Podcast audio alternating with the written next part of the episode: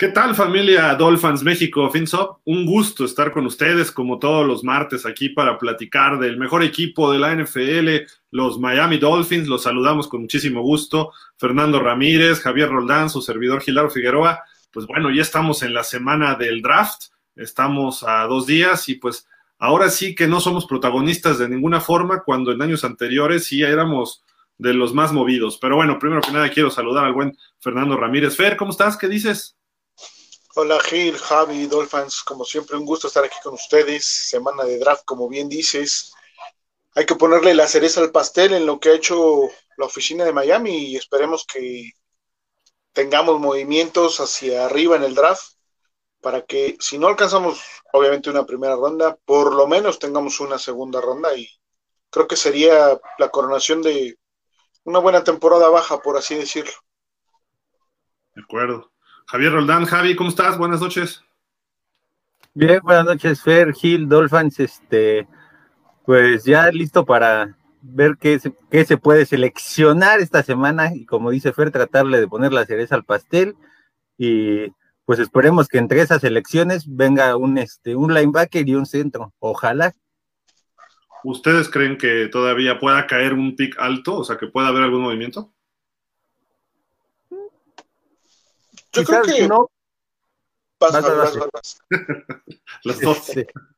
Quizás no, pero como ya lo habías comentado en otros programas, Gil, entre esos jugadores que van a llegar entre la tercera y cuarta ronda que tiene Miami y la séptima, puedas agarrar un talento a desarrollar y entonces lo tengas en, en la escuadra de prácticas un año y pues a lo mejor este cualquiera de los entrenadores a la defensiva o la ofensiva lo pueda terminar de pulir. ¿Tú, ¿Tú cómo lo ves, este ¿Crees que podamos todavía pensar en que Miami dé un brinco para llevarse a alguien un poco más arriba? Creo que sí, pero eh, dependiendo específicamente del draft, no con jugadores que ya están en el equipo. Creo que los jugadores que ya están ahorita se van a quedar ya hasta que, hay, que se empiecen los cortes en el equipo donde a lo mejor pudiese haber algún movimiento sería con la selección 244, 224 y 247 de la séptima ronda y probablemente con la de cuarta ronda que es la 125 para subir a lo mejor un poquito con esas tres por una probablemente de segunda ronda, ¿no? Creo que por ahí podría venir algún movimiento, pero repito, ya sin mover eh, a lo que ya tiene establecido el coach en, en el equipo, ¿no? Yo, yo personalmente creo que no va a haber ningún movimiento, salvo que de plano se vea una oportunidad enorme, ¿no? Que eh, de repente, oye, este jugador es el que nos gusta de este draft y está disponible y ese equipo quiere hacer un trade. Creo que ese equipo pudiera ser alguno de los que tienen varios picks, pero los Jets no nos van a hacer un trade, eso estoy casi seguro. Los gigantes pudieran ser, a lo mejor Filadelfia el que sé que precisamente hicimos un trade con ellos por Tyreek Hill fue Kansas y está tratando de brincarse a meterse a los primeros 20 con los dos primeros picks que tiene, de dos, dos, dos picks de primera ronda, quiere eh, meterse entre los primeros 20. Entonces, no sé, digo, creo que Miami desde el tercero, no creo que alguien, o sea, no, no creo que podamos dar el brinco a primera. Quizá una segunda pudiera ser, ¿no? Pero aquí están los picks el pick, eh, ni siquiera, es más, es de los picks de compensación de la tercera ronda, que cae hasta, la, hasta la ronda 38, digamos, de la, perdón, hasta la selección 38 de la tercera ronda, o pick 102 total o global. Luego pick en cuarta, luego dos picks de séptima, que los dos de séptima, pues, si quieres, cámbialos y consigue una sexta de este año, del año que entra, o a ver qué rollo, y pues ya, ese sería lo conveniente, ¿no? Pero solo cuatro picks, creo que nunca hemos estado tan bajos, pero, pero, algo que yo veo muy positivo es que pues el equipo está armado ya, ¿no? O sea, no le falta nada. Un centro, como dice Javi, quizá, no necesariamente es que hay que ir por él urgentemente. ¿Por qué? Porque puede ser del mismo grupo de los que están en línea ofensiva y si me dices un linebacker, también creo que es una necesidad, pero no una urgencia. ¿no? Porque Landon Roberts da buenos juegos, Andrew Van Ginkel, eh, ¿quién es el otro que estaba ahí, este, que firmaron? Este, como linebacker, como linebacker central. Ajá, de los que están junto con Baker. Porque está, Baker, Van Ginkel y, y este Landon Roberts, ¿no? Pero había otro por ahí. Ah, no, este, el, el flojo. El huevoin. Sí. Bueno, por eso te preguntaba si como central, porque ya es que huevón lo usan un poquito más por fuera, pero. Y, Van Ginkel también, ¿no? Pero a final de cuentas cubren esos huecos, ¿no? Entonces creo que creo que por ahí, este, por ahí va el rollo. Pero bueno, esperemos que en el draft sería bueno ver a Miami el primer día, o sea, el jueves. Tengo mis dudas, no creo que Miami dé ese brinco. Eh, ni siquiera creo que nos convenga. Mejor ya ahorita te la juegas con lo que tienes y el año que entra tienes dos picks de primera ronda y uno de segunda y dos de tercera. O sea, el año que entra está surtido. Este año vemos cómo funciona con los veteranos que llegaron y el año que entra puedes reforzar ese punto débil que esté por ahí. Y puede ser centro, puede ser linebacker, puede ser a lo mejor un safety o puede ser a lo mejor pues un corredor o un linebacker, este, un eh, pues hasta coreback, si Tua no funciona, el año que entra puedes ir por uno en primera ronda. Eh, sería cosa de analizar y ver, ¿no? Pero dependerá de lo que pase en la temporada, ¿no? creo yo que por ahí va, ¿no? Pero. Y bueno, entre los temas que íbamos a platicar, aparte de lo del draft, que eh, de este draft, creo que es buen tiempo, cinco años, no, son 16, 17, 18, 19, 20, 26 años, se puede hacer una evaluación de los drafts que ha hecho Chris Greer el gerente general, el flamante gerente general que tenemos, este amigo de Fer, eh, odiado rival, enemigo de Javi y también mío, porque creo que el que más odio de todo Miami es Chris Greer, pero bueno, eh, este año se ha visto bien en la agencia libre, se movió, fue agresivo, lo que no había hecho, y pues eso hay que aplaudírselo, la verdad, porque yo creo que debió haberlo hecho desde el año pasado, pero bueno, se tardó, pero ya lo hizo y el equipo está listo para competir.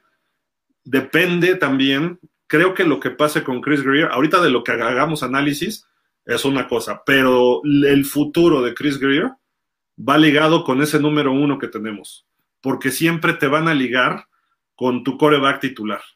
Si tu coreback titular o, o no necesariamente el titular, porque por ejemplo a Belichick lo puedes evaluar por Brady, que fue una sexta ronda, y no era titular de entrada porque tenía un buen coreback en Bledsoe. Pero lo que funcionó después lo puedes evaluar por eso, por, por lo que tuvo, y ahora lo vas a evaluar por Mac Jones, que fue una primera ronda. Vamos a evaluar así a, los Chargers con Herbert, a los Bengals con Burrow, eh, Trevor Lawrence con Jacksonville, ese tipo de, jugadores de, de, primera ronda, un coreback, es el que te va a llevar a hacer una diferencia en un momento determinado, ¿no? Pero bueno, vámonos a los, a los drafts que hizo este señor. Primero el del 16. Javi, ¿cómo lo ves? Si quieres leerlo tú y después ya este, vamos a ver cuál fue el mejor pick y cuál el peor. A ver, lo leo. Los de 2016 de primera ronda, este fue Lerme Tonsil en el lugar 13 y su posición fue tackle. La segunda fue Shavion Howard en el lugar 38, esquinero. Y pues ya este, todavía se mantienen ahorita aquí.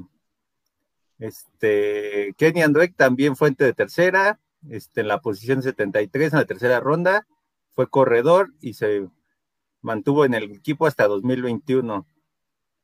Este es un total desconocido. Ah, no, pero Kenny Andreck no estuvo en el 21. No, o sea, estuvo, se, se fue para el 21. Ajá, se fue para el 21 ya.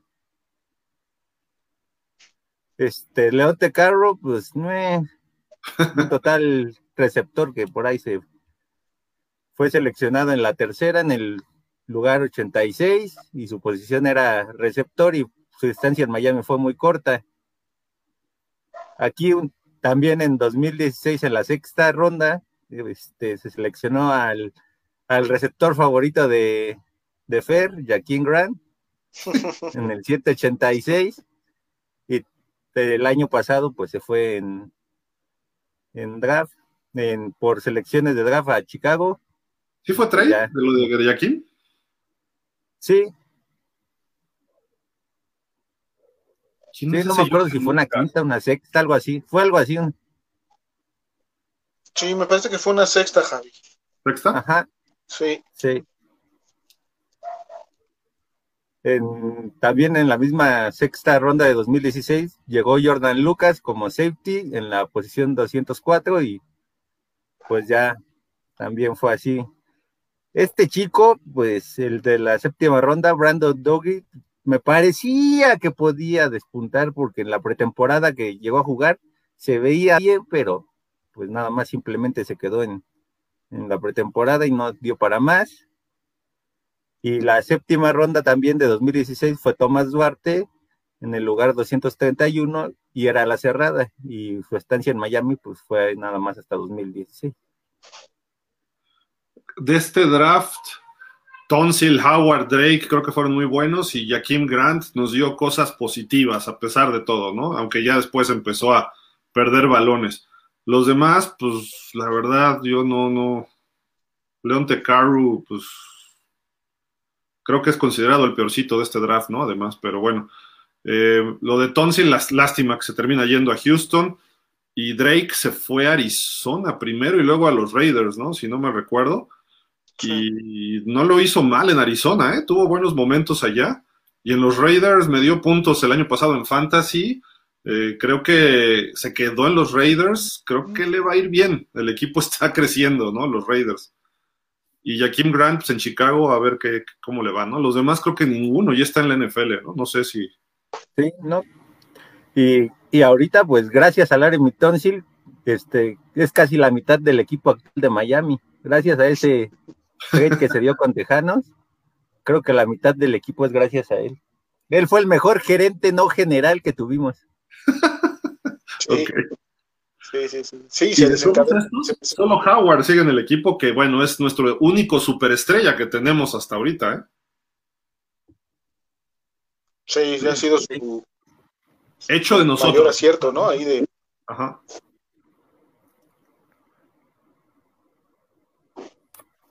Sí, yo creo que sí porque podríamos decir de Tyreek Hill, Waddle, pero de hecho así de nosotros, y ya confirmado, creo que sí Xavier, ¿no? Es el único que, que del draft es nuestro único jugador de Pro Bowl, quizá el Pro, pero bueno, este draft fueron dos, cuatro, seis, ocho jugadores, cuatro sí respondieron algo a Miami, ¿no? Eh, y de los cuales solamente uno sigue en el equipo. Entonces, pues, creo que la calificación es Siete. Ah, siete. Como seis, cinco, siete, y eso ya ahí. Por, el rendimiento de Shavian. Por, por, Howard y por lo que representa Tunsil eh, a futuro en el equipo, ¿no? O sea, creo que por, eso nada más lo pondría ahí en siete. Porque, También Drake nos trajo picks, ¿no? Sí. Eh, ah, no. Creo que sí. Sí, también fue trade, ¿no? Porque no quería, cuando fue el primer año de Flores, fue de los que dijo que no querían estar, ¿no? Y creo que también Arizona nos dio algo, no sé qué, pero nos dio, no recuerdo, pues, mejor dicho. Pero eh, yo le pondría un 6. Y ese 6 es todo por Xavier, porque lo de Tonsil tampoco creo que se ha redituado en los drafts actuales, ¿no? Pero bueno, por ahí, por ahí va y creo que estamos más o menos. Fue el primer draft que llevó Chris, Chris Greer como tal. Eh, según Dolphin Wire, pues aquí ponen que el peorcito fue León Tecaru, que de, ese, draft. Y obviamente el mejorcito, pues ahí está nuestro número 25. Que, qué curioso, ¿no? Le está robando el balón a Tariq Hill en un juego hace dos años y ahora van a estar entrenando todos los días uno contra el otro, ¿no? Excelente, qué bueno, porque pues, eso eleva el nivel de los dos, ¿no? ¿Más? o sea, los dos son buenos, ¿no? Pero... Sí, no, sí, sin duda, sin duda, pero siempre que estén trabajando juntos dos de alto calibre, pues va a provocar que, tu nivel suba, ¿no? Bueno, que el nivel de los dos suba. Y Caru, bueno, pues ahí sí creo que estamos de acuerdo, ¿no? Con este cuate que no. Te estoy sincero, no me acuerdo de él.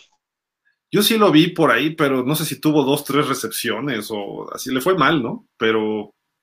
Sí, mejor. Era, era como Isaiah Ford, este, jugaba bien en pretemporada y ya en la temporada lo bajaban del barco para que no.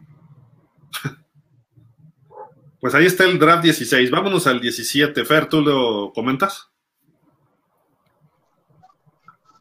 Este sí, este, bueno, en la primera ronda fue Charles Harris, que es un este, liniero ofensivo. Luego, en segunda ronda, Regan McMillan. Tercera ronda, Cordrea Tankersley.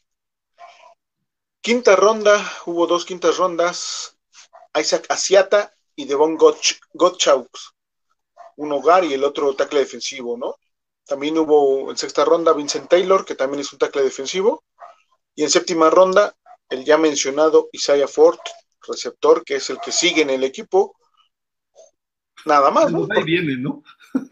sí, exacto, estaba pensando en eso, sí, decir que, que, estaba o que va, viene y ese ha sido este visitante de, de Miami en la temporada, nada más, ¿no? Pero, pero curiosamente creo que es el más destacado, ¿no? A lo mejor Macmillan, que estuvo un rato ahí como linebacker, más o menos lo hizo decentemente. Y pues creo que ya, ¿no? No sé si tengan alguien más ahí. A, mí me gustaba mucho Gotcha, pero pues terminó ahora con los, los Patriots, ¿no? No, no le renovaron. No sé si era del gusto de, de, Flores o de Greer, o no le quisieron pagar lo que él pedía. No sé qué pasó, pero creo que era un buen tackle. ¿eh? No era precisamente muy lucidor, pero creo que era de los que cerraban el centro, ayudaba mucho en el juego por tierra, pero pues ya no está. Sí, ¿no? curioso, este bueno, pero de este draft solo queda uno. Y a medias, ¿no? Sí, hay que ver si se queda. Y los más rescatables de ese draft se puede decir que eran Raquan Macmillan y David Gottschalk.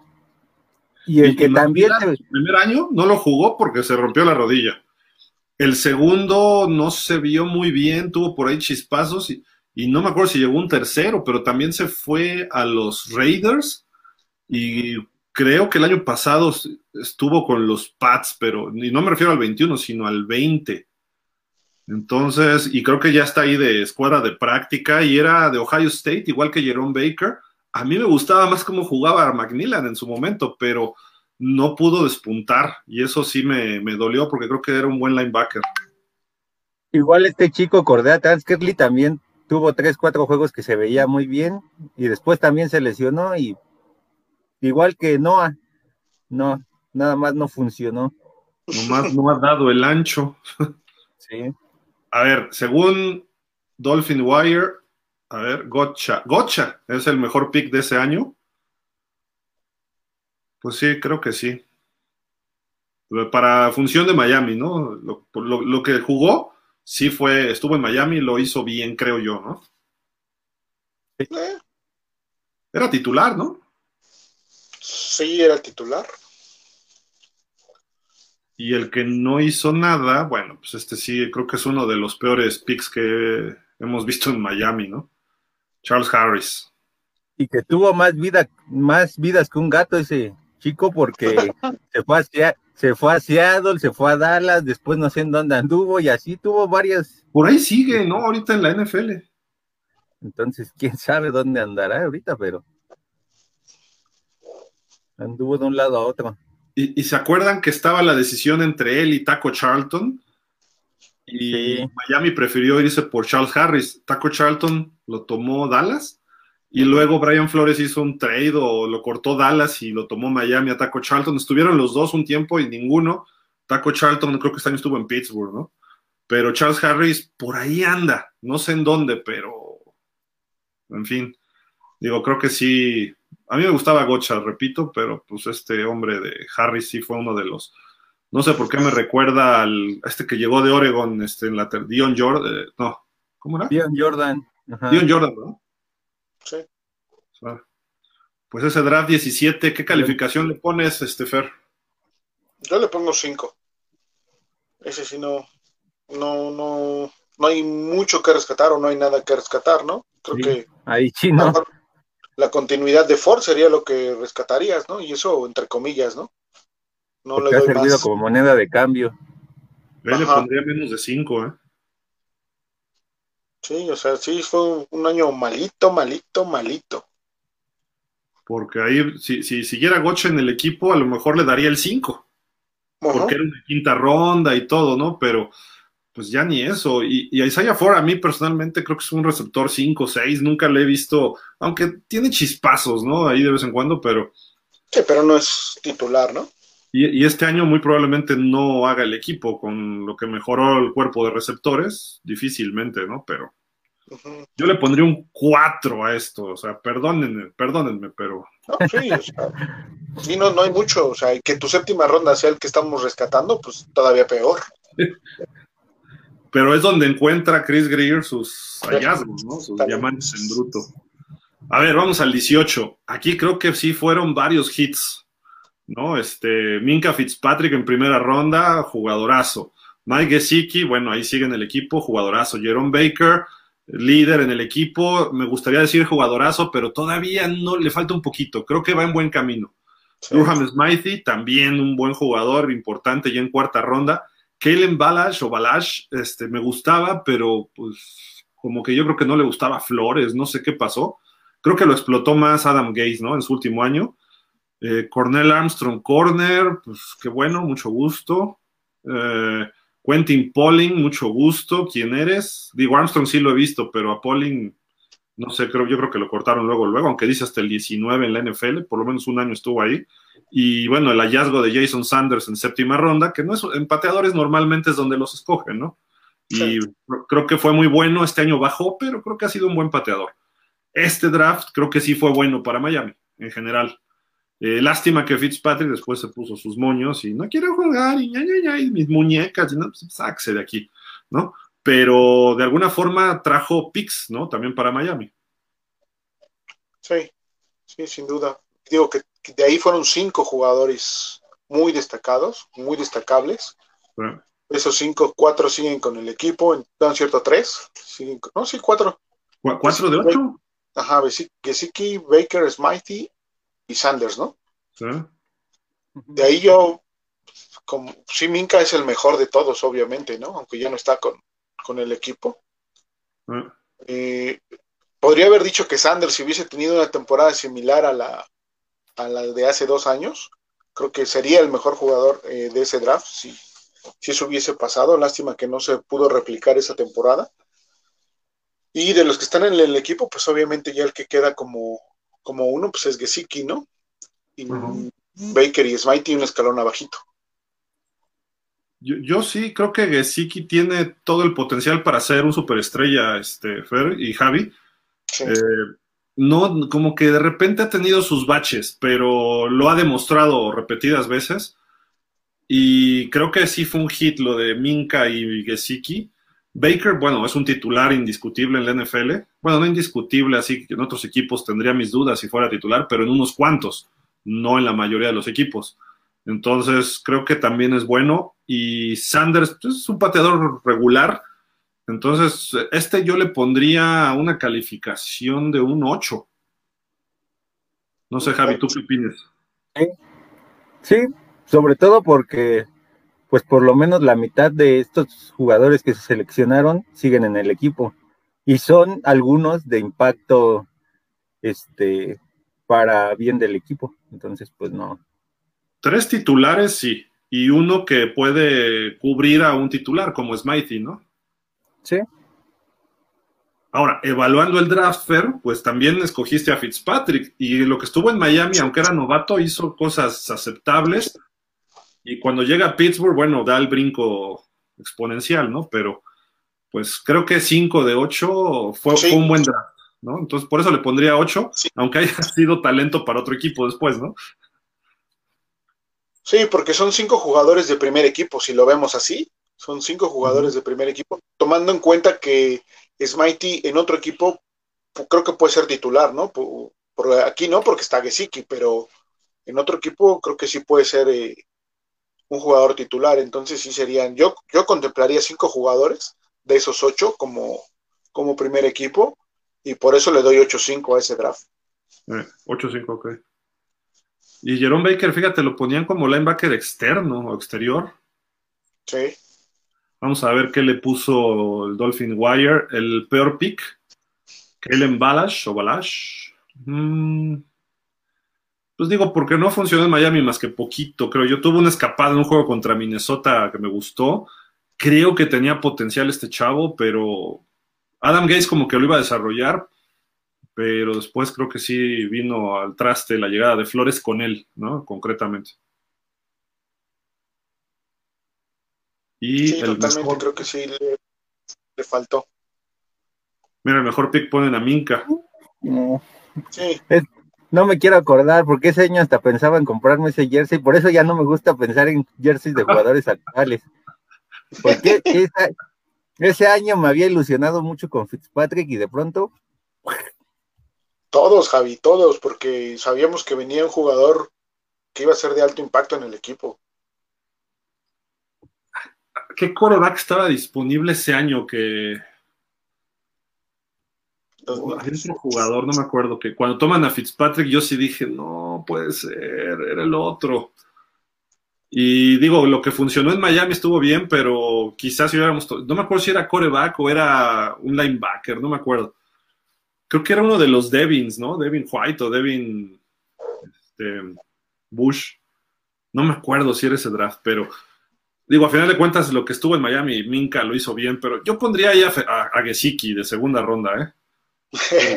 Desde el punto de vista de Miami, porque Minka no, no nos redituó lo que esperábamos y Gesicki sí nos está redituando sin ofensiva, lo que ha redituado este año debe ser el brinco exponencial de Gesicki y no por apostarle a futuro, sino por el talento que tiene Gesicki, ¿no? Y Baker no me desagrada, a mí no me desagrada Baker. Y Sanders, bueno, pues es un muy buen pateador, esperemos que este año recomponga nada más. Pues sí. Sí, pero evaluando solamente los picks y digo, yo, yo sí pongo a Minka por arriba de, de eh, al día de hoy, ¿no? Que ya no se quedó en el equipo. ¿no? Y eso. Sí, exacto. Que ya no se quedó en el equipo, bueno, a lo mejor no fue tanto por, por su baja de juego, porque se lastimara o algo, sino que fue por la situación con, con Brian Flores, ¿no? Creo que si Flores lo hubiese manejado de forma correcta, a lo mejor todavía estaría en el equipo. ¿Te imaginas ese, esa defensiva con él ahí? y con Howland y con Brandon Jones. Sí, nada. No, Digo, no, no, no, no lo extrañamos, pero obviamente sí. estaría de calidad. no, bueno, con es mejor que todos los que tenemos todavía. Sí, sí, pero espero que Holland también dé ese paso. Ya, Holland, digo, yo, yo sé que mucha gente es pero, pero es trabajador el chavo también. No, sí, sí, no, no, o sea, me, gusta lo que hace, pero a mí personalmente yo prefiero un safety que, que sea muy bueno contra el pase y no un safety que se haga notar por los blitzes. ¿No? Y, digo, taclea muy bien a campo abierto y todo, pero yo quiero verlo que cuando atrape el balón un receptor llegue y lo ponga de cabeza, o que él intercepte, o que llegue a batear pases y cuando venga por tierra que llegue a castigar, que eso sí lo ha hecho, sí lo he visto, pero y está chiquito, no es muy grande además, ¿no? Eso es lo que no me gusta mucho de Holland, pero de Fitzpatrick sí. Y a, mí personalmente el estilo de Brandon Jones me llama más la atención que el de Holland, pero Holland es más eficiente. Entonces digo, por tamaño, ¿no? Y cosas, cuestiones físicas. Pero eh, se me hace más como Fitzpatrick, Brandon Jones. Creo que hasta trae el mismo número, ¿no? El 29, si no me recuerdo que lo usó Sam Madison hace mil años también, ¿no? Pero bueno, en fin, digo, creo que por ahí va y me gusta, me gusta este, este draft fue, fue muy bueno para Miami, el del 2018. Venga, Javi, échate el del 19. Ah, primera ronda fue Christian Wilkins en el lugar 13 y su posición pues fue tackle defensivo y pues todavía se mantiene en el equipo. En 2019 también en la tercera ronda, Michael Dieter, y en el lugar 78, y su posición es guardia, también en el equipo, hasta la fecha. En la quinta ronda, este, se eligió a Andrew Van Ginkel en el lugar número 151 y su posición fue linebacker. Aquí en la sexta fue este, Isaiah Prince en el lugar 202 y su posición fue tackle. Yo creo que de las decepciones de ese draft. 2019 hubo dos séptimas, Chandler Cox, que fue utilizado como en el que fue este, seleccionado en el lugar 233 y su posición era entre corredor y fullback. Y también Miles Gaskin en el lugar 234 y su posición pues es corredor y actualmente todavía sigue en el equipo. ¿Cómo, evalúas ese, ese draft, este Javi? Eh, yo creo que con un 6. Y, un 6. ¿Por, ¿Por, qué tan duro? Ahí voy, ahí voy, para, que vea que soy el exigente de aquí. El juez de hierro acaba de llegar. Este, ¿Por qué 6? Porque aquí se supone que pues tú en algún momento tenías la esperanza de que Miles Gaskin rindiera como un corredor titular del año pasado, bueno, desde hace dos años, y no ha sido la respuesta.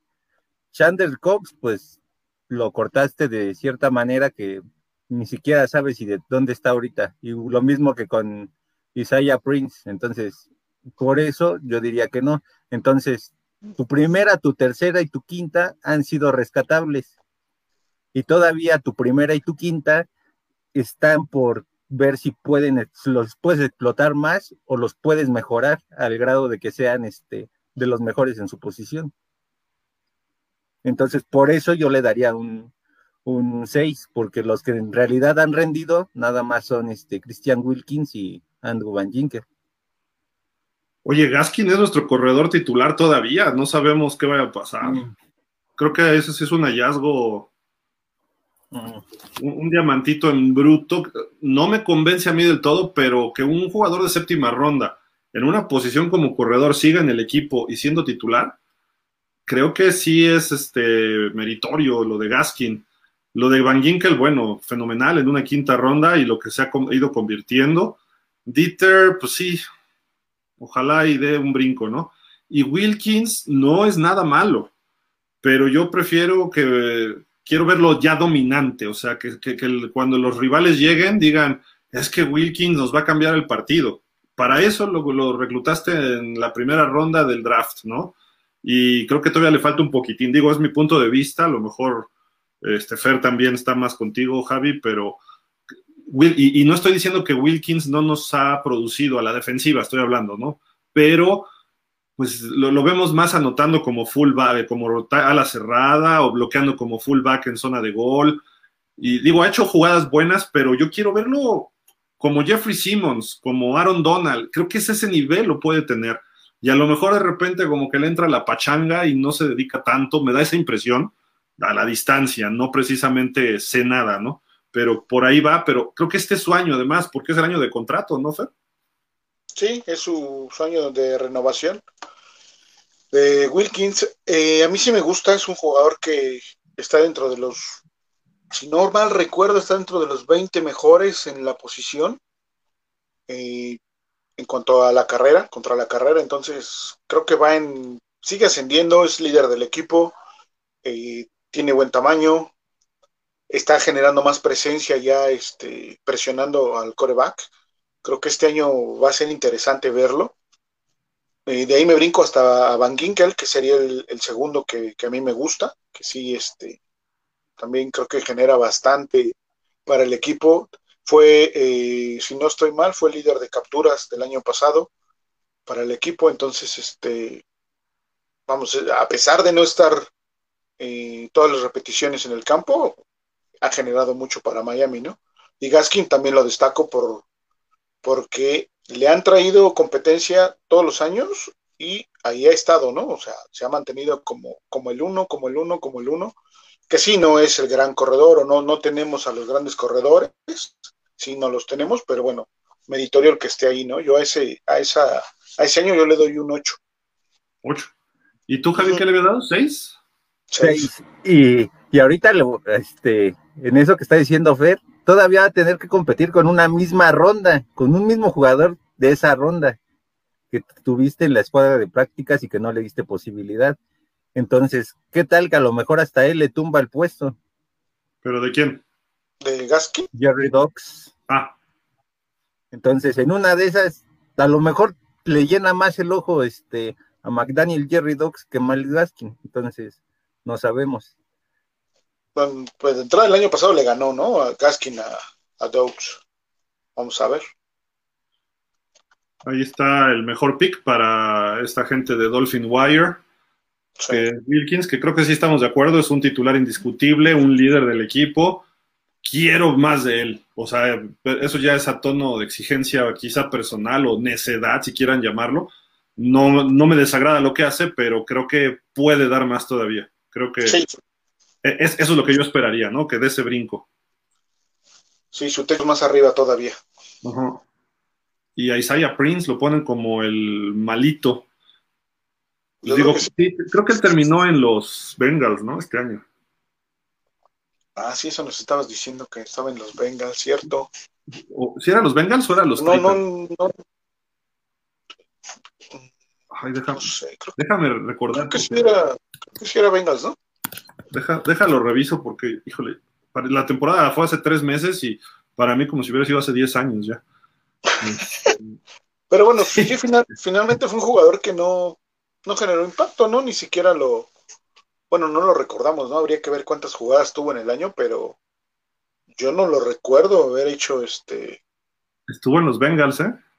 Sí. Y este año estuvo en 19 juegos de los Bengals y solo fue titular 6. Sí, yo recordaba que estaba ahí y pues esa línea ofensiva dio pena, ¿no? Sí, claro. No Nada más falta... la nuestra, pero dio pena. Nada más falta que estuviera en la jugada que lastimaron a Burro hace. A lo mejor. No, no, no recuerdo tanto, ¿eh? pero a lo mejor fue. Digo, no vaya siendo. Capaz. Ver, te tocó el draft más extenso que hemos tenido, ¿no? Ájale. Ok, este, que es el 2020, son... El draft Tonsil. Son 11, exacto, son 11 selecciones de draft y ahí es donde se repercute y por eso ponía en el draft de Tonsil esa calificación, porque cayeron demasiadas este, selecciones, ¿no? Obviamente la primera selección de, del 2020 pues es Tua Tango Bailoa, que fue el pick 5, es el, si no me equivoco, de todas las que hemos visto, es el pick más alto ah.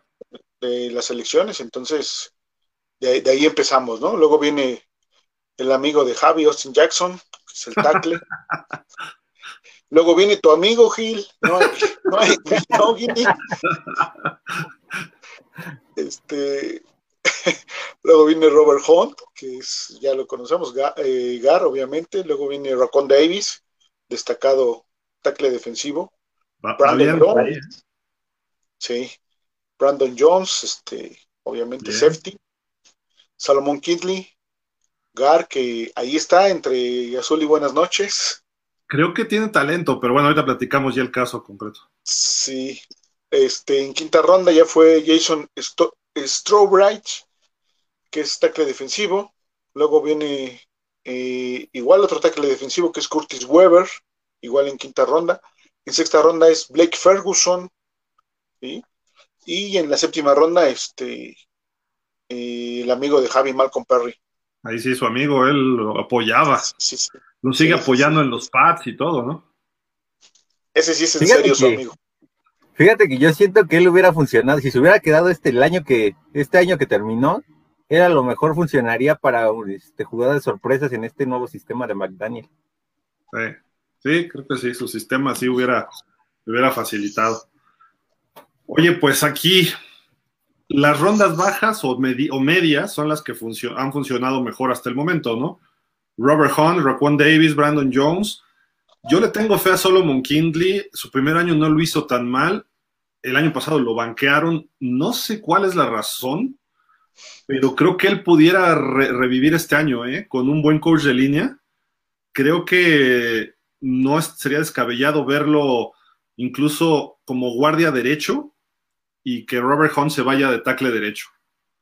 Creo que pudiera ocurrir algo así aunque Robert Hunt diga ahí guardia, pero él creo que su posición ha jugado también de tackle, entonces pudiera ser, imagínate el tamaño de estos dos juntos, sería fenomenal, pero creo que nada más le falta bajar un poco de peso a Kinley para poder estar, estar luchando. Strawbridge y Weaver creo que los cortaron luego, luego, Ferguson es nuestro centro largo y Malcolm Perry, pues sí, era un jugador pilón, ¿no? A ver qué, funcionaba y difícilmente creo que la haga en la NFL en general, pero pues era esa es opción que decía Javi, ¿no? De eh, el jugador sorpresa, ¿no?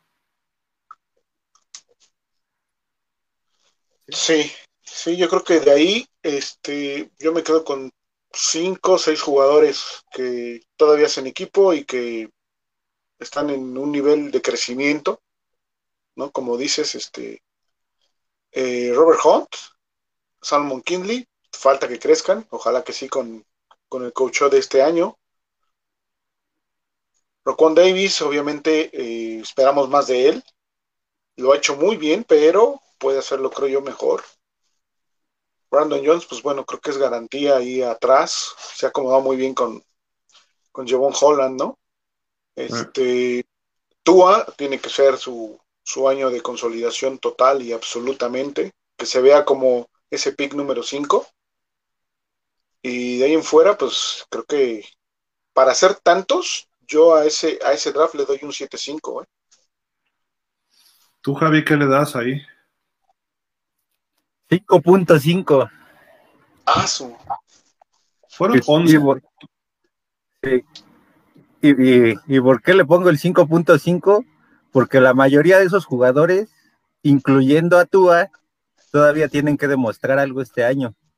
Entonces, para que ese draft en realidad se vea más de un 6.5 a un 8, este año la mayoría tiene que demostrar que puede incrementar su nivel, empezando por los linieros que seleccionaste y tu propio coreback. Yo estoy un poco, bastante de acuerdo contigo, Javi, en este draft. Creo que la primera ronda de los tres se falló, tanto Tua, Austin Jackson y Noah. Lo de Tua ya lo hemos tratado mil, un millón de veces. ¿Puede eh, corregir el camino a partir de este año? Sí. Pero creo que si tenías a Justin Herbert disponible, fue error. Luego Austin Jackson pinta para Bost no hay Vinogini, yo creo que ya es un bust. Esperaría, ojalá, ojalá y dé el chispazo, ¿no? Igual de Austin Jackson, igual de Tua. Las tres primeras rondas, creo que, o sea, los tres picks de primera ronda, creo que sí se, se fue así, pero derechito al, al hoyo Chris Greer. Luego Robert Hunt me gusta, Raccoon Davis me gusta, las segundas rondas fueron buenas. Brandon Jones me encanta este muchacho, pero también creo que le falta desarrollar, igual que Kindley, creo que son de esos que están a punto. Davis creo que sí está consolidado. Y de abajo Ferguson, bueno, pues esa posición hemos tenido, ¿cómo se llamaba el cuate que duró como 16 temporadas o 20 ahí? Este. ¿Era Weaver? No, no era Weaver, era. ¿Sí se acuerdan? Que había un centro largo que duró, creo que desde la época de Marino hasta el 16, una cosa así, 17. Uf. ¿Sí se acuerdan? Sí, no era. Se me, fue, se me fue el nombre, sí, era. Pero sí, había uno, a ver si alguien de nuestros amigos se acuerda, ¿no? De ese centro largo. y yo le pondría un 6 y quizá Tua pueda hacer que este, esta generación cambie, ¿no? Pero va a depender de él, no, no tanto de los demás. Digo, Brandon Jones me gusta, es buen pick, Raquan Davis, Hunt, Kindley y Ferguson. Son jugadores que, pueden representar para Miami bastante, pero Austin Jackson y Noah Igbinogini me han quedado de ver enormidades. No sé si era falta de cocheo, tanto de un lado como del otro, y me refiero de Noah, no porque no hubiera cocheo defensivo, sino porque no le daban la confianza, creo yo, ¿no? Es como que nunca le tuvo confianza Flores y su staff a Noah. Vamos a ver si ahora, no creo que cambie mucho, pero a lo mejor Boyer dice, a ver, Noah, ahora demuéstralo, gánale a Needham y gánale al otro chico, este, Coleman, y en una de esas gánale a Byron Jones, ¿no? Que a lo mejor, a lo mejor pudiera ser, pero talento tiene, le falta explotarlo, ¿no?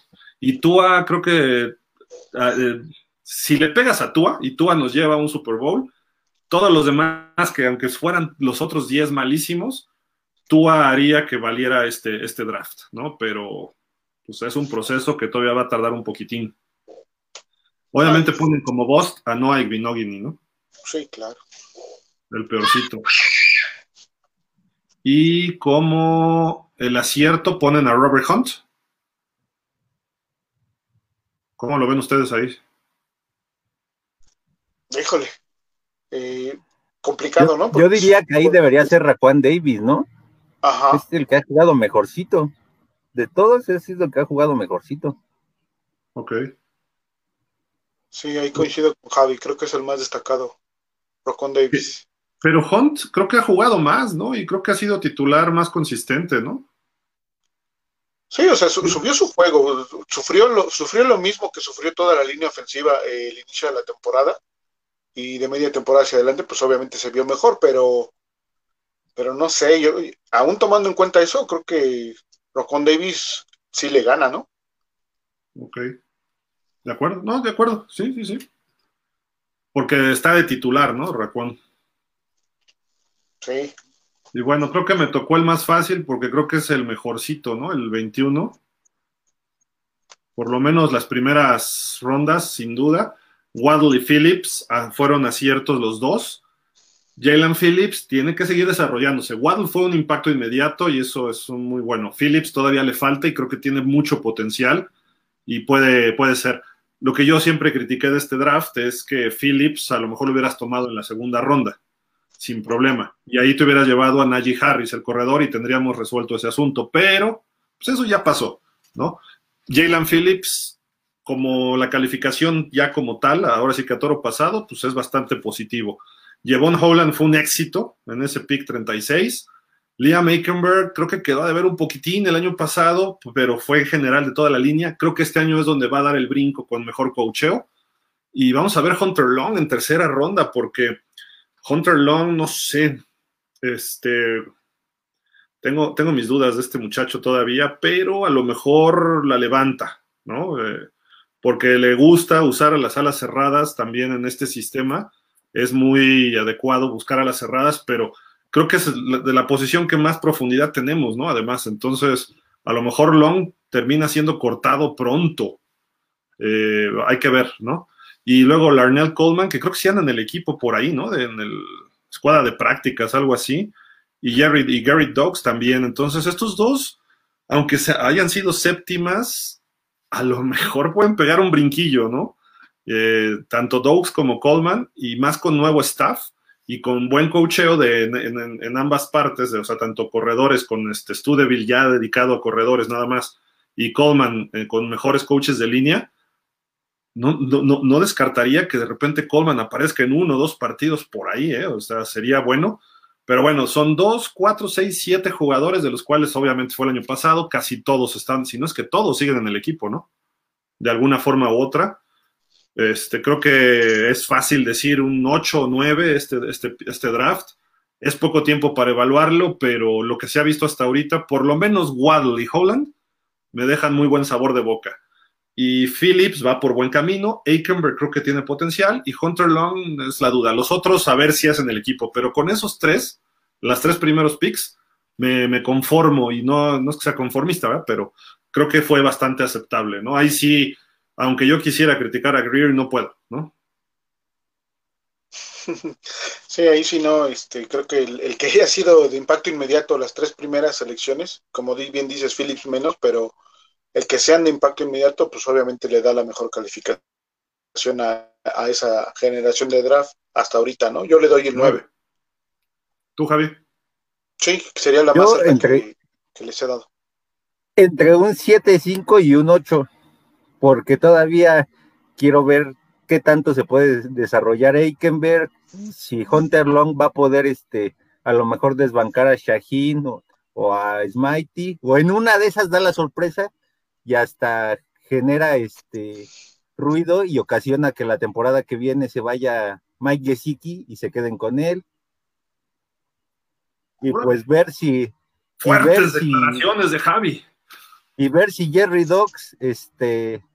Si ver si Jerry Dogs le puede ganar el puesto a Miles Gaskin. O sea, a mí me interesan esos tres jugadores todavía, a ver qué tanto se pueden desarrollar.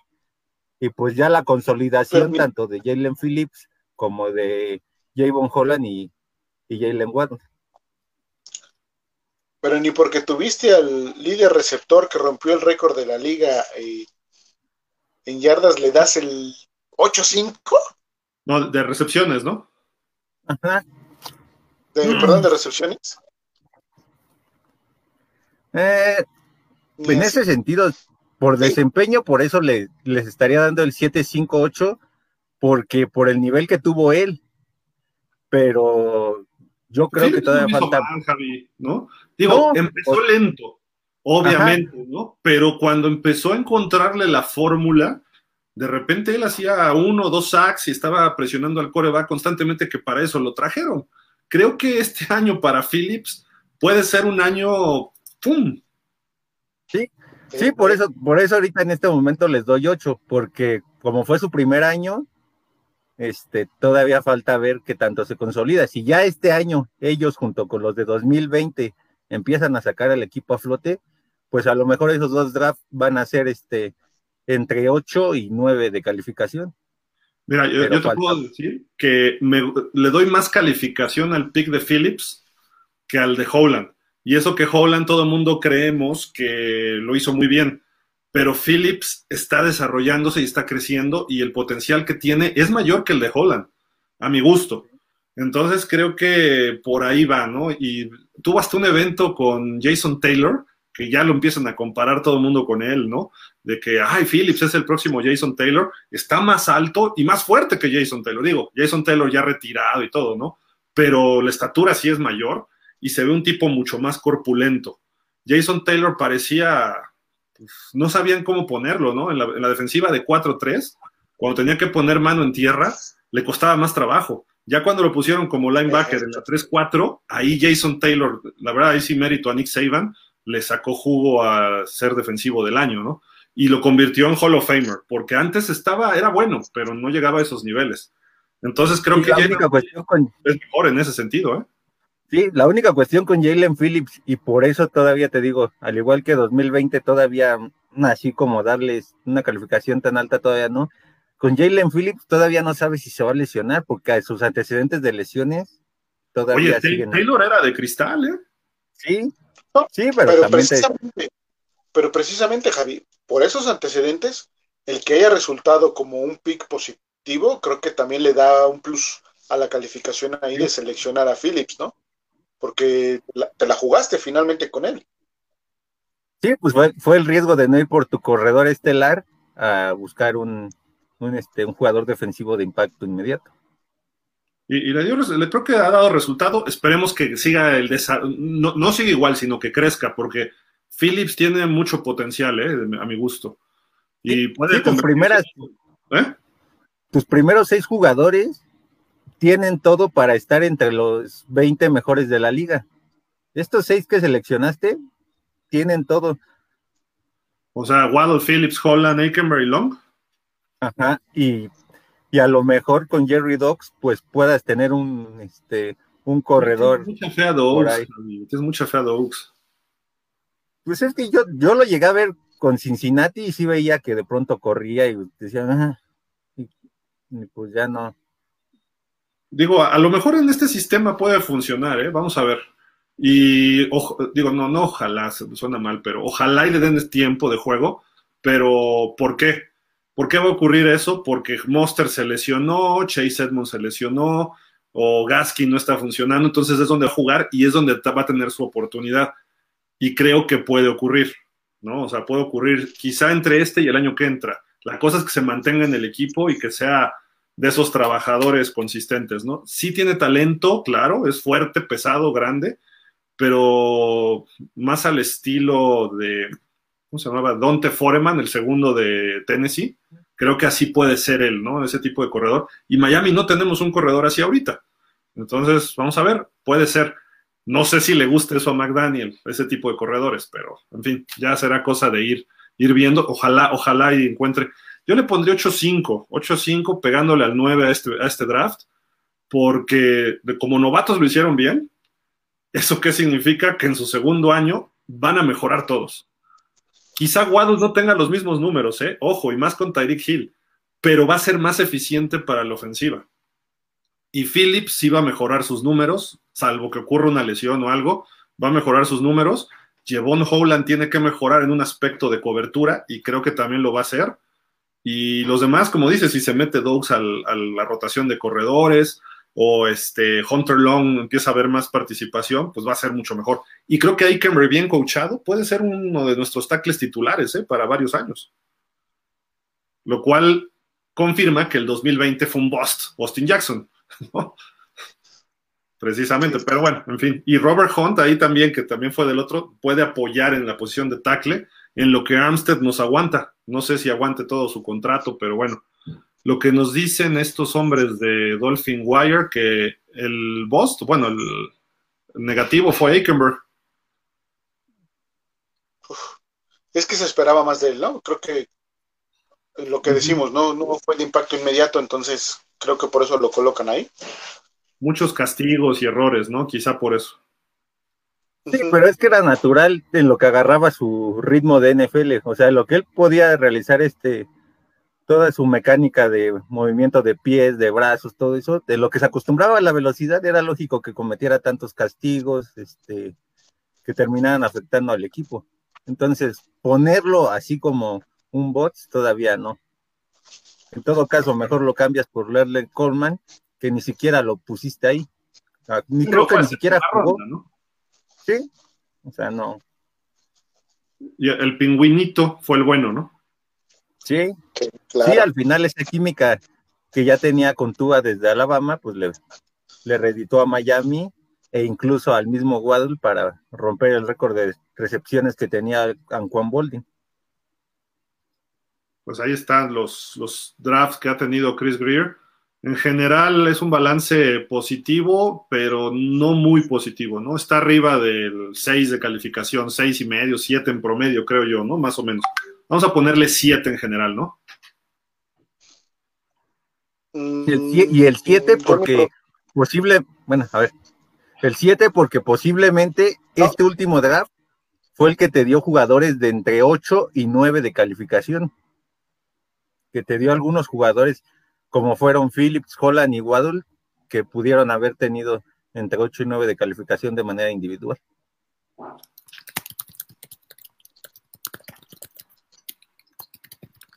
Entonces, finalmente, ¿qué le das de calificación a todo el proceso de Chris Greer? Yo digo que 6 yo, yo, sacando mi promedio queda 7-5. ¿7-5? Ok. Sí, como dice Javi, o sea, las últimas, los últimos dos años fueron los que lo ayudaron, más el último, obviamente, ¿no? Creo que ya después de tantos ya están entendiendo de qué se trata. Empezó mal, ¿eh? Reclutando mal o dirigiendo mal los drafts y ha ido mejorando poco a poco, ¿no? Pero repito, este cuate Greer va a estar ligado su éxito o su fracaso a lo que haga Tua Tongo y si Tua se convierte en un titular consolidado y que es capaz de estarnos teniendo como un equipo para Super Bowl, para pelear Super Bowl, no va a tener ningún problema y ya va a poder ir reforzando el equipo con otros novatos, etcétera, y puede hasta fallar por ahí en algunos drafts. Pero si Tua por algo este año no del ancho, entonces Chris Greer creo que no, no, solo eh, va a ser criticado, sino va a estar en, en problema. ¿no? Y, si por algo ahí Justin Herbert se mete al Super Bowl y si por ahí Joe Burrow regresa otra vez y, se empieza a comparar más a Tua con sus corebacks de esta generación, más la crítica va a ser sobre Chris Greer. No tanto sobre Tua, porque Tua es Tua y él va a desarrollar lo que tenga que desarrollar, pero la crítica es contra él. Sobre todo, no tanto con Burrow, sino lo que pase con Herbert, que hasta ahorita Herbert pues ha sido 10 veces mejor que Tua. Eh, por donde se le vea. Entonces, ese tipo de cuestiones van a estar latentes. Y si Najee Harris se vuelve el corredor número uno de la liga, también le va a pesar, aunque Jalen Phillips sea un defensivo muy, muy eficiente. Entonces, ese tipo de detalles que no se quedan registrados en el draft, sino más bien fue lo que dejó de hacer, es lo que le puede, le puede redituar en su contra a, Chris Greer no lo que se ve, lo que evaluamos, que sale siete y medio, ¿no? Porque siete y medio dices, bueno, pues no está tan mal, ¿no? Pero pues cuando hay picks o hay, draft que de repente dices, tuvo nueve este draft, imagínate cómo estaba antes de este draft Chris Greer, ¿no? Este, por, para que el 9 de este año fue el que lo jaló para hacia arriba. Si no, se hubiera quedado en seis y medio, una cosa así. Entonces, eso es lo que tiene que corregir él. Y repito, Tua va de la mano con Chris Greer. Tan es así que el, el hecho de lo de Tua, más dos, tres detalles, Stephen Ross con Flores, le costó el trabajo al coach anterior, que es Brian Flores. No, o sea, están clavados con Tua y, dependerá de Tua el éxito de los Dolphins y el éxito de Chris Greer. Así de que pues ahí está. No sé si quieren agregar algo más antes de. Hoy gritaron allá afuera bien, pero, pero bueno, este, eh, no sé si quieren agregar algo de los drafts. Este, bueno, este año tenemos, decíamos, solo cuatro picks eh, que nos falta centro y nos falta linebacker quizá o alguna otra posición, pero ¿ustedes creen que con estos picks tan bajos o tan altos, por así llamarlos, eh, podamos encontrar algo o para qué usar estos picks? Yo los usaría como moneda de cambio. O sea, los puedo usar para cambiar con algún jugador ya establecido de otro equipo o juntar picks para subir un poco en el draft, ¿no? Pero no creo que encontremos jugadores eh, a lo mejor en el, en el pick 38, ¿no?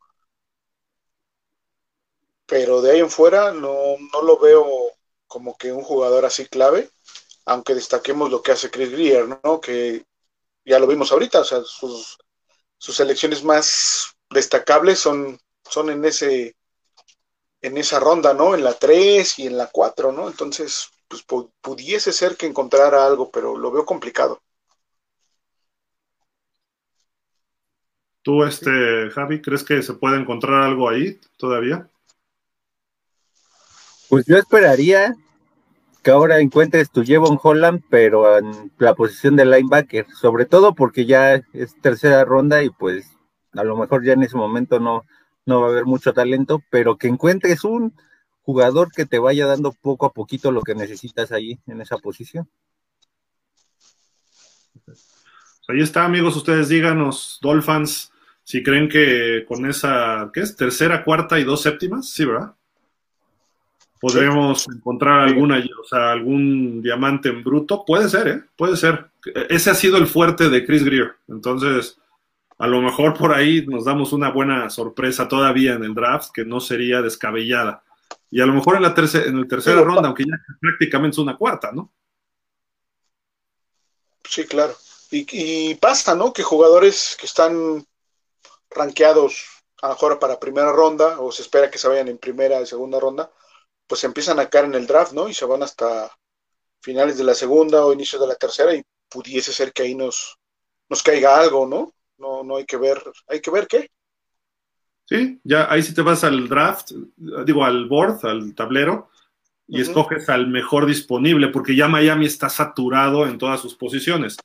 En teoría, a mi gusto, yo en esa tercera ronda creo que va a haber corebacks disponibles para desarrollar, lo cual sería favorable para los Dolphins por plan de emergencia, por ponerle algo de presión a Tua, por porque ni Tua ni Bridgewater son los más sanos del mundo.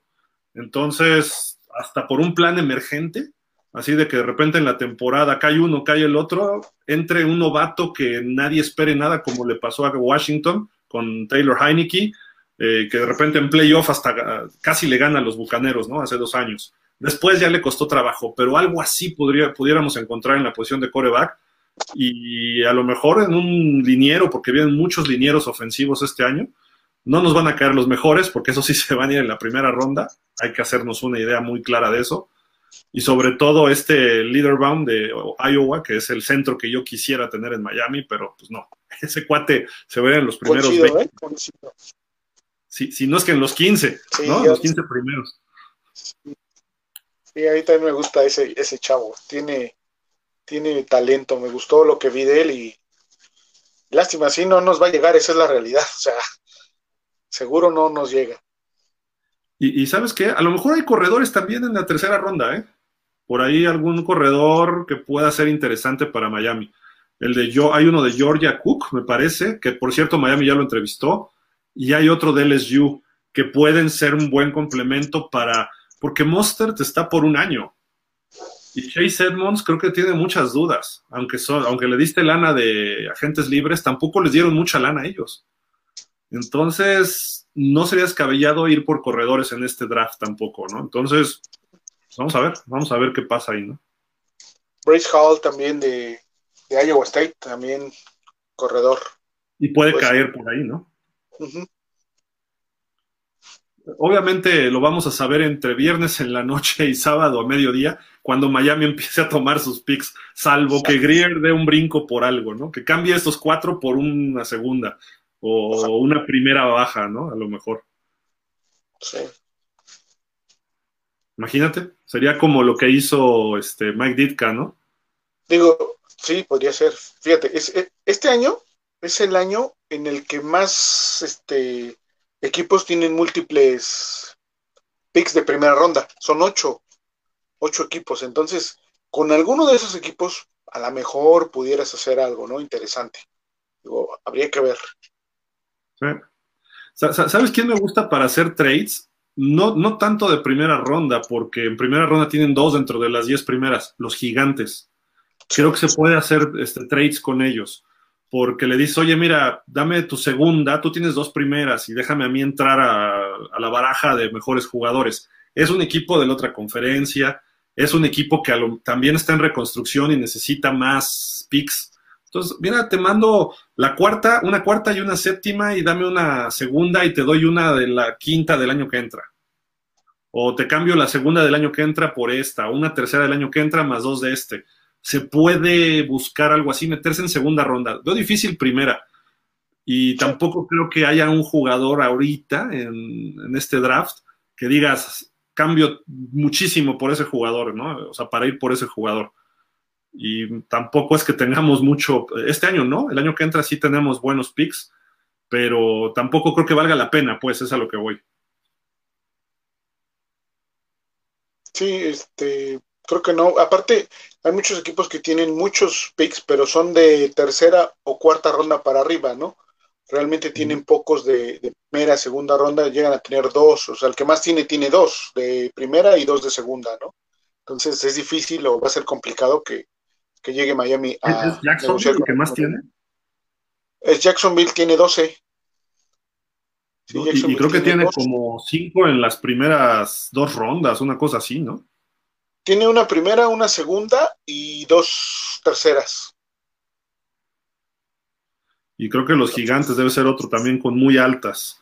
Eh, los Jets puede ser que también tengan. Filadelfia tenía un chorro y ahora tiene más picks en total. Kansas, o sea, digo, Kansas tiene dos primeras, dos segundas, dos terceras y dos cuartas, o sea, está, bien. Pero tenemos a Tyreek Hill, tenemos al Chita, pues qué. Exacto, exactamente. Ya lo dijo, ya lo dijo Chris, ¿no? Este, cuando extrañen el, pick de primera ronda de, Miami, pues pónganse a ver highlights de, de Tyre Hill, ¿no? Para que no, extrañen, tanto. Es que con, con Hill se voló la barra, hay que, hay que decirlo, se lo tenemos que reconocer. Eh, voy un poquito del otro lado. O sea, criticar a tu amigo Greer. Te voy, te voy a decir por qué. Teníamos un pick de primera ronda y uno de segunda. En esos dos picks podíamos haber tomado un receptor estelar. Mm, sí. O sea, de, este draft. No necesariamente va a ser Tyreek Hill, pero podíamos haber tomado un receptor que iba a ser titular para Miami, para los estándares de Miami. Pinta, puede pintar para ser titular, más no sabes si te va a funcionar. Probablemente sí, probablemente sí. O sea, hay como 10 receptores que tienen pinta de, o sea, bueno, que, que van a ser titulares en la NFL y pueden caer hasta la segunda ronda. A lo mejor algunos son de inmediato y a lo mejor algunos tardan un poquito más. Pero en teoría, un Chris Olave de Ohio State, eh, un Dodson de los, este, de los de Penn State o London, me parece, de USC, hubieran podido caer en el pick 29 de Miami. London, sí. Algunos de ellos, algunos de ellos, y tienen talento. Y de Alabama hay dos o tres. De Alabama había dos o tres que también eran, que son buenos porque había uno que era Robinson y otro que era Mitchem, que también eran receptores, ajá, que eran buenos para a lo mejor poder llegar en, en alguno de sus picks. O sea, digo, Tyreek Hill sí es un veterano consolidado, pero le estás pagando lo que hizo por Kansas. O sea, por el valor que él se ganó en el mercado, no por lo que nos pueda dar. Probablemente no vamos a ver el mismo Tyreek Hill de lo que hizo en Kansas, porque ya no es el, ya, ya, ya corrieron temporadas. Es un, es un receptor campeón y normalmente esos ya cuando cobran así a lo grande, bajan su nivel. No arriesgan tanto.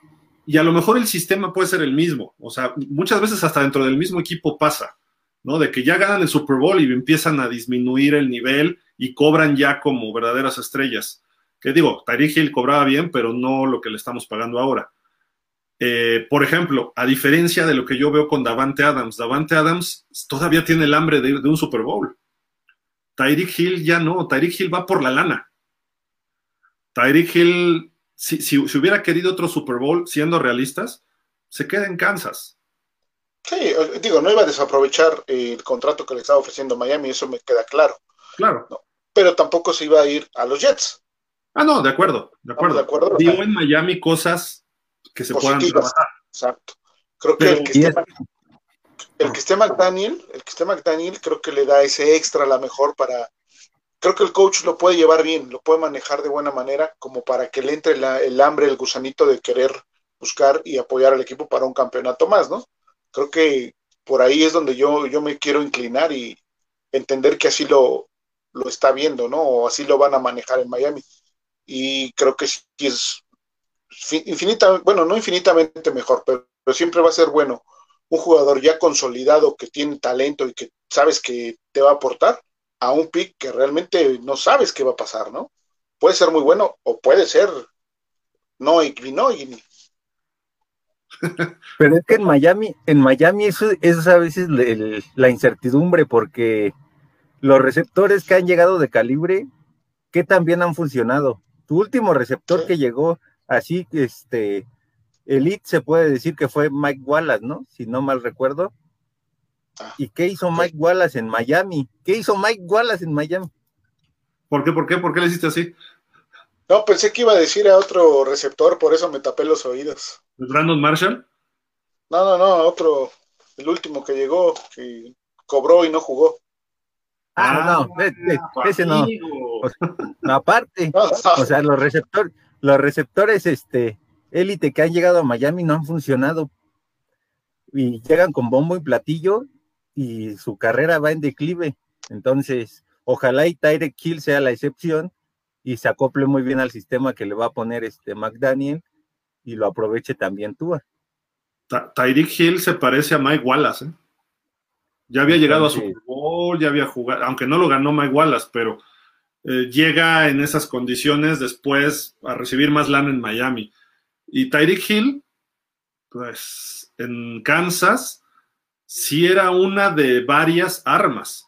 Aquí, Gesicki no es Kelsey. Eh, Waddle no es Sammy Watkins. Todavía. No sé si pueda crecer Waddle, ¿no? Eh, y Tua no es Patrick Mahomes. No tenemos corredores como tenían a Edward Seller o antes a uno que estuvo en Miami, este, el que notó en el Super Bowl contra Williams. Williams. Este, o sea, Miami todavía no, y aparte, el coacheo no es el cocheo de Andy Reid y su gente. Llegas con un nuevo head coach que puede haber algunas diferencias y a lo mejor, vamos a suponer que las cosas no empiecen a funcionar como debe ser. Es un escenario, no estoy diciendo nada ni quiero ser negativo. Que las cosas no empiecen a funcionar, ¿qué es lo primero que va a hacer Tyreek Hill? Es que en Kansas nos decía Andy Reid esto. ¿Y qué va a decir Mike McDaniel? Pues lárgate a Kansas, aquí se hace así. Y entonces le va a decir el otro, sí, pero allá llegamos a dos Super Bowls y tú aquí no has llegado a nada. Es más, te ganamos un Super Bowl a tu San Francisco. Entonces ese tipo de, y tú eras asistente, no eras el jefe, o sea, puede ocurrir eso. Ocurre en los vestidores. Y más con jugadores divas como Tyreek Hill, que es una diva. Como muchos receptores, ¿eh? que, que, es casi, casi va en la, en la descripción del empleo, ¿no? Eres receptor, tienes que ser diva, ¿no? Sobre todo de los muy buenos, ¿no? pero es, eso es algunas cosas que tienen que encajar en Miami este año, que no, se, que no se vaya a ir por otro lado y demostrarle a Tyreek Hill que lo que se está haciendo aquí es un proceso para trabajarse así y que aunque sea el que más gana, no precisamente significa que sea el que va a decidir sobre el equipo. Y muchas veces estos receptores se pierden cuando empiezan a recibir esas cantidades de dinero. Y si no, ahí está Antonio Brown, ahí está Terrell Owens, ahí está mismo Randy Moss, que estoy comparándolo con dos Hall of Famers, ¿no?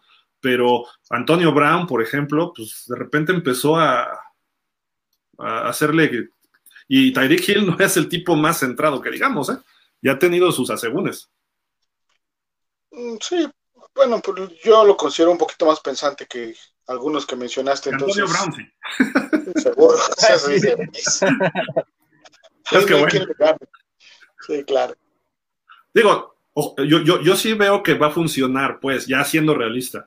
Pero la cuestión es, ojo, también puede haber puntos de repente que las cosas no funcionen y se nos pueden empezar a, podemos empezar a implotar, que esa es la palabra, ¿no?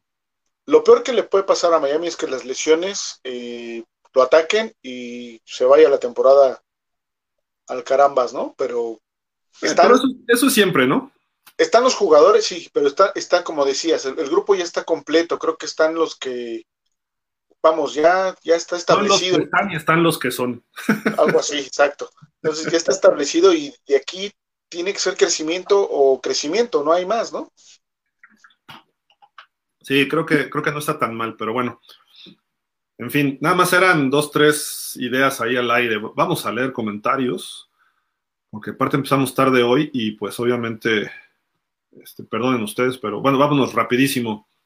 Los, leo, ¿no? Para irnos tendidos. Arrabal, hola Dolphins, un gusto saludarles a todo el panel. Ya no hubo nada de contratación de algún centro. Hasta el momento no. Todavía hay tiempo, ¿eh? O sea, Todavía no, no hay que presionarse. Vic Espinosa, buenas noches, ¿cómo estás? César Thomason Pandilla, buenas noches, saludos a los tres, igual. Pablo Carrillo, saludos, Hilfer Javi. Gracias por el excelente martes de terapia. ¿Saben algo de un intercambio entre Gesicki y Divo Samuel? Espero que no. Saludos y un gusto verlos y escucharlos. Go, fins up. Go, fins up. Este. Por ahí se mencionó, ¿no? En, en alguna página nada más, pero, pero no hay nada. O sea, la realidad es que no. Alguien como que lo propuso, pero no. Y tampoco creo que hagamos un trade por Divo Samuel, ¿eh? sinceramente. No. Que podría hacerse pensando en dar mucho draft, algo de este año y gran parte del que entra, pero creo que Divo Samuel está muy sobrevaluado, muy, muy. Y quién sabe cómo funcione fuera de San Francisco. Y lo que leí hoy que parece que él no quiere estar ahí cuando esté Trey Lance de coreback. Él quiere a Jimmy Garoppolo. Le ha de gustar, no sé, pero bueno, como es guapito. Señor Roldán, buenas noches, amigos Dolphins. ¿Cómo está, señor Roldán? Dice César Thomason, un centro y un liniero por derecha. Puede ser, sí, es lo que falta, ¿no? Todavía. Dice, Huevoen es el manos chicas. Eric Urriola. El otro que dices es Doug Riley. Correcto, Eric, gracias. Sí. Ah. Otro de los linebackers, ¿no? Linebackers, sí, claro. Dice César. Por ahí se dice que quiere trade para tener primera ronda. ¿Miami? Supongo que habla de eso, ¿no? Pero está complicado. Iván Hernández, buenas noches, mis chavos. Un saludo para Fer, el verdadero Tualover, al tío Finn y a Javi, sin domingo, Garga. saludos, saludos, Iván. Francisco Javier Alarcón, buenas noches. Pablo Romero, saludos, banda. Saludos, Pablo. Freddy Maya Ríos, buenas noches, saludos al team. Sí, veo conveniente que se esperen un año con el nuevo head coach y que vea cuáles podrían ser las falencias. Puede ser un buen año con lo que hay. ¿Sí? Y creo que así estamos ya enfilados, ¿eh? o sea, ya. Este año con lo que tenemos en el draft a lo mejor encontramos algo. Y a lo mejor en la agencia libre queda alguien por ahí que nos pueda aportar algo, ¿no? Pero la realidad es que ya, ya el equipo está hecho. Y como en el draft tenemos cuatro picks y bajos, pues ya no, no va a variar mucho. Pablo Carrillo, Cosío, Gil, veo el equipo mejor armado y con piezas con más experiencia, pero dos cosas. Creo que dependemos que se mantengan saludables en su mayoría. Dependerá el éxito. Y por último, ¿quién? El lado ciego de Tua. Sí, claro. Pues ni modo. Tendremos que mover a Armstead a la derecha. no, no, no, va a ser este Eikenberg. Dice Javier Flores, saludos a todos desde Torreón, Dolphins. Saludos, Javier, qué bueno hasta allá. Saludos a Torreón. Jorge, buenas noches. Ya falta menos para el draft, sí, ya dos días. Dos días. Por cierto, no se pierdan, vamos a abrir una transmisión en vivo para estar platicando con todos ustedes. El jueves, como a las seis de la tarde empezamos, aunque el draft empieza a las siete. Y yo sé que no hay Dolphins en la primera ronda, pero pues no, no hay que descartar. En una de esas brincan los Dolphins, ¿no? Por ahí hay rumores y Chris Greer es bueno en eso, ¿no? Entonces, vamos a ver, a lo mejor a lo mejor nos, colamos por allá la primera ronda. Y no sé, Fer, ¿vas a estar el jueves? De, Javi, ¿tú también? Sí, este, en algún momento nos conectamos. Órale, va. Junto con toda la gente de pausa, como siempre, para estar platicando ahí. Y este, vamos, vamos viendo. También hay que ver a los rivales, ¿no? Cómo se refuerzan. A los Bills, a los Pats, a los Jets, que tienen dos picks altos, ¿no? Enrique Valencia, ¿por qué no agencian a Colin Kaepernick? Mm. Enrique, no, no. No, no creo que sea solución, Enrique. Entonces, mejor un, un coreback novato, ¿no? yo prefiero a Bridgewater de, back, de backup de Tua. Sí, claro. Que, que, digo, no es el mejor coreback del NFL. Tuvo sus buenos momentos, pero pues ahí está. Colin Kaepernick sí llevó un equipo al Super Bowl, y, pero si ves sus números eran los mismos que Alex Smith. Lo que él tenía es que corría bien el balón, pero su brazo loco no completaba pases teniendo receptores solos, los volaba y fallaba los pases en situaciones importantes. Ahí, y, y, van, yo sé que muchos dicen que yo no creo en Tua, ahí yo diría que Tua es más eficiente porque Tua va a manejar el sistema que ya está armado Colin Kaepernick no es para el sistema que hay en Miami. Quizá pudiera correr, hacer la run option, ¿no? La run pass option, pero Tua tampoco lo hace tan mal.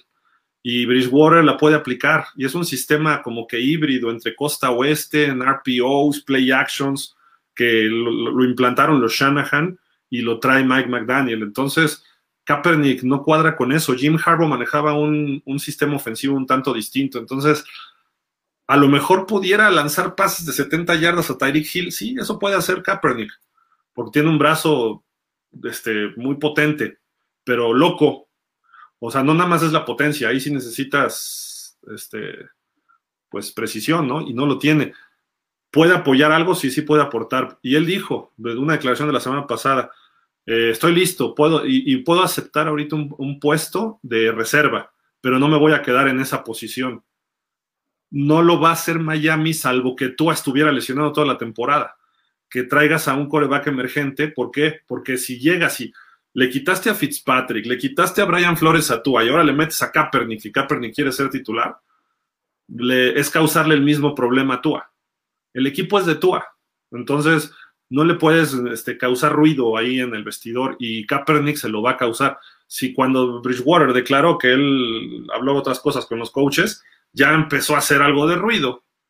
Y si Miami por algo toma un coreback ahora en el draft, se va a hacer ruido. ¿no? Entonces, ahorita este equipo es de Tua. Ya si este año no funciona, ya veremos. Pero Kaepernick tampoco creo, lleva qué, seis temporadas fuera del NFL. O sea, creo que ya no está en las mismas condiciones tampoco. Rafa, saludos, Hilfer, Javi y gran familia Dolphin. Rafa, ¿cómo estás? Iván Hernández. Solo pido un jugador con el corazón de Zach Thomas en la defensa y en la ofensiva. Así, aunque perdiéramos, me emociona mucho los partidos. Sí, eso es importante, ¿eh? y que un jugador esté comprometido con el equipo. ¿Quién sería en Miami ahorita? Quizá Wilkins y Gesicki. Sí, creo que sí serían ellos dos. Y Howard, ¿no? Aunque Howard no lo, demuestra, no lo demuestra tanto. Sí, pero no lo demuestra tanto, pero a la hora de las situaciones buenas, ha salido, ahí ha estado, entonces. Yo, yo que quiero ver así es a Tua, ¿no? O sea, que Tua se comprometa de lleno, no es su estilo, pero Tua tiene que hacerlo como coreback, ¿no? Y, va por buen camino el muchacho, ¿no? Oye, por cierto, eh, qué diferencia, digo, sé que no es tema y no lo hemos este, agendado para programas próximos, pero qué interesante eh, ver a Tua en su conferencia de prensa con es otro Tua para, para pronto, ¿no? Entonces creo que eso, eso va a ser bueno. Sí, sí, sí, sí, de acuerdo. Jorge Humberto, buenas noches. ¿Qué hay de que Greer va a hacer un trato por Byron Jones por una segunda ronda? Ahorita hay muchos rumores, Jorge Humberto, de todo. Y, es, y entre, en estos dos días se van a disparar más. Salvo lo que veamos ya garantizado, todo lo demás son muchos rumores que a, a veces es a propósito, deliberadamente que los equipos los generan, falsamente pues. Generan el fake news para elevar un pick o para cotizar mejor a un veterano o a, un pick del draft o a un jugador del draft. Porque a lo mejor yo soy los Jets y entonces digo, ay, ¿quién quiere mi pick? ¿Quién quiere mi pick?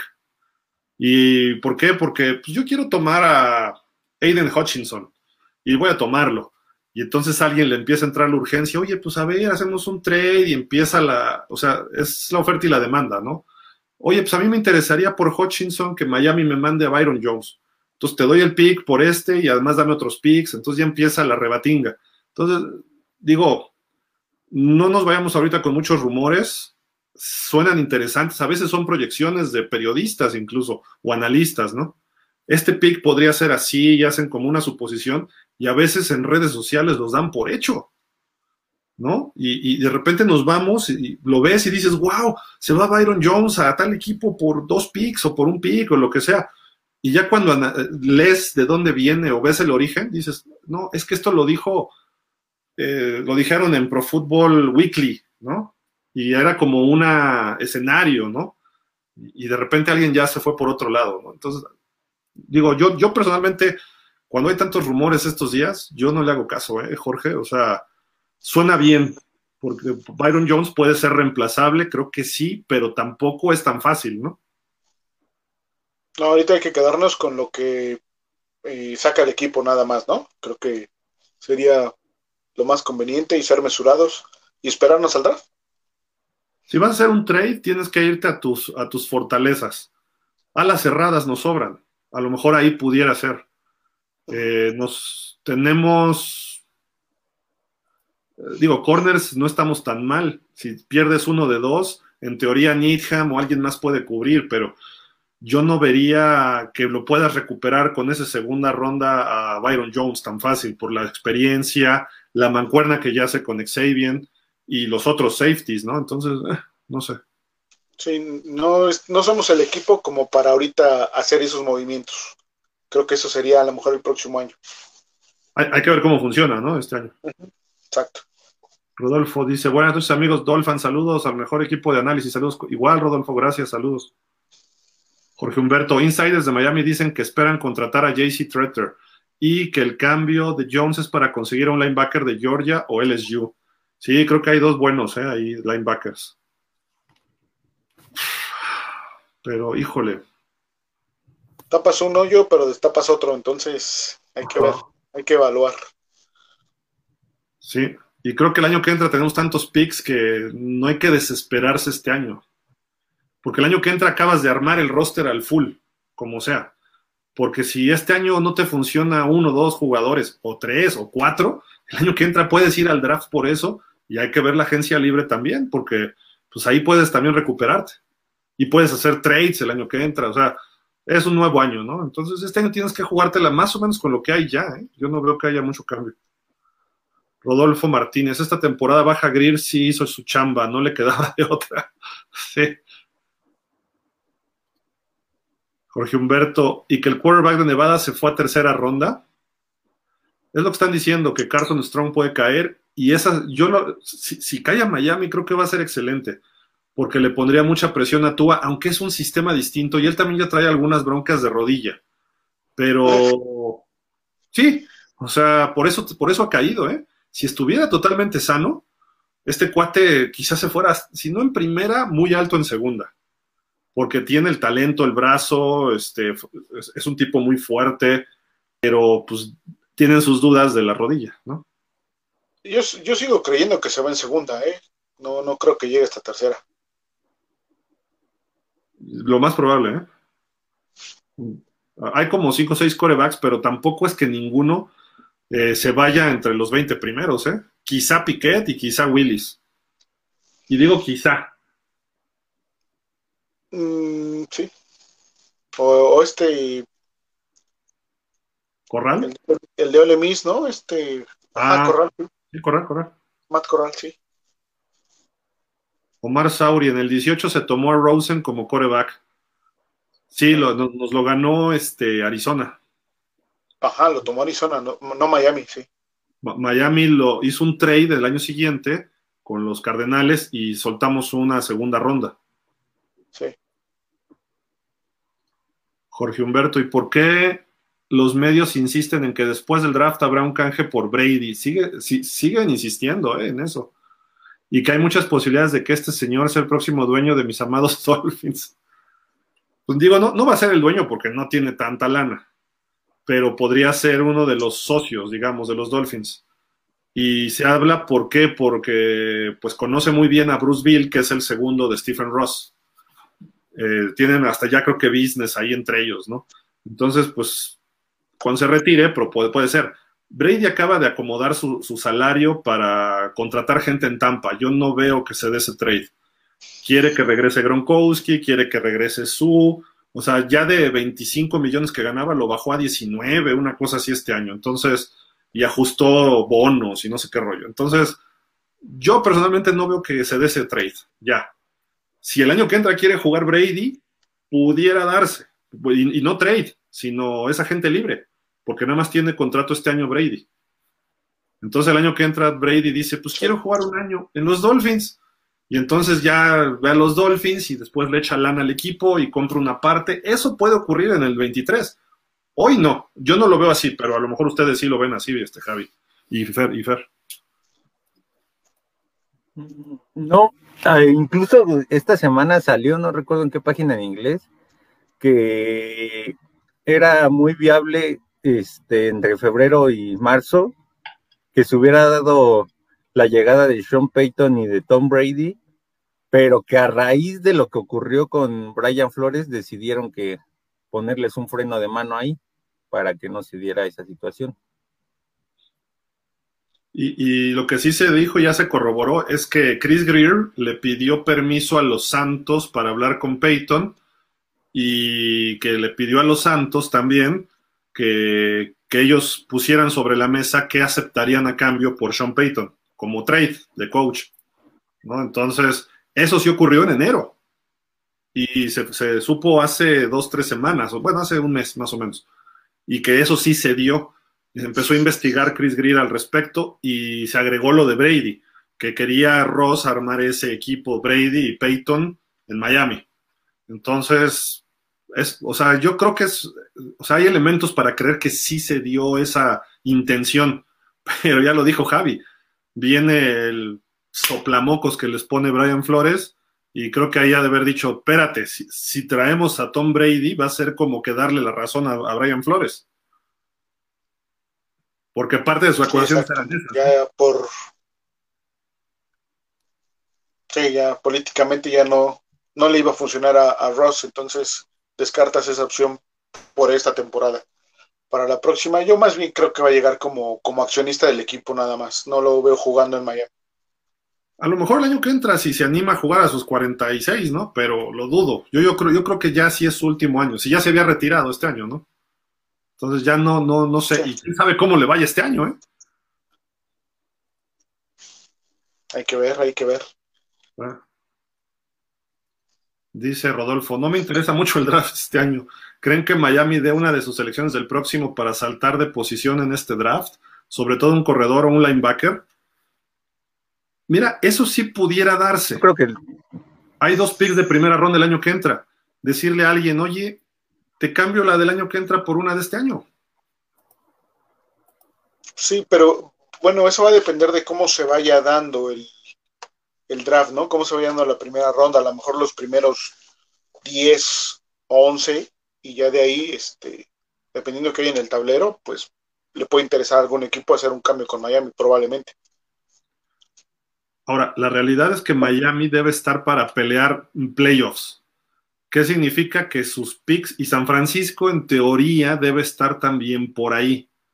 ¿Quién sabe si llega a playoffs? San Francisco ha recibido golpes fuertes este año, ¿no? Y desde el año pasado. Ha perdido mucho talento. Y ahora con la bronca de Divo Samuel, la salida de coaches con Mike McDaniel, el año pasado de Sale o Sale, eh, que si Garoppolo, que si Trey Lance, de los dos no haces uno. Eh, en fin, todo eso le puede afectar a San Francisco. ¿Y por qué digo de San Francisco? Porque Miami, el trade que hizo con San Francisco el año pasado, es un pick de primera ronda. Entonces, ¿qué puede pasar el año que entra? Que San Francisco esté media tabla peleando playoffs, igual que Miami, siendo realistas, sin muy positivos ni muy negativos, de media tabla para arribita. Quizá comodines los dos. Esto significa que es un pick del 20 al 24, 28 no, del 18 al 26, perdón, más o menos. Entonces dices, si haces un trade ahorita con los gigantes, los gigantes tienen dos picks de primera ronda y arriba de los siete, ocho primeros. Entonces tú le dices, te cambio uno del año que entra por uno de este. Va a decir los gigantes, sí, pero condicional.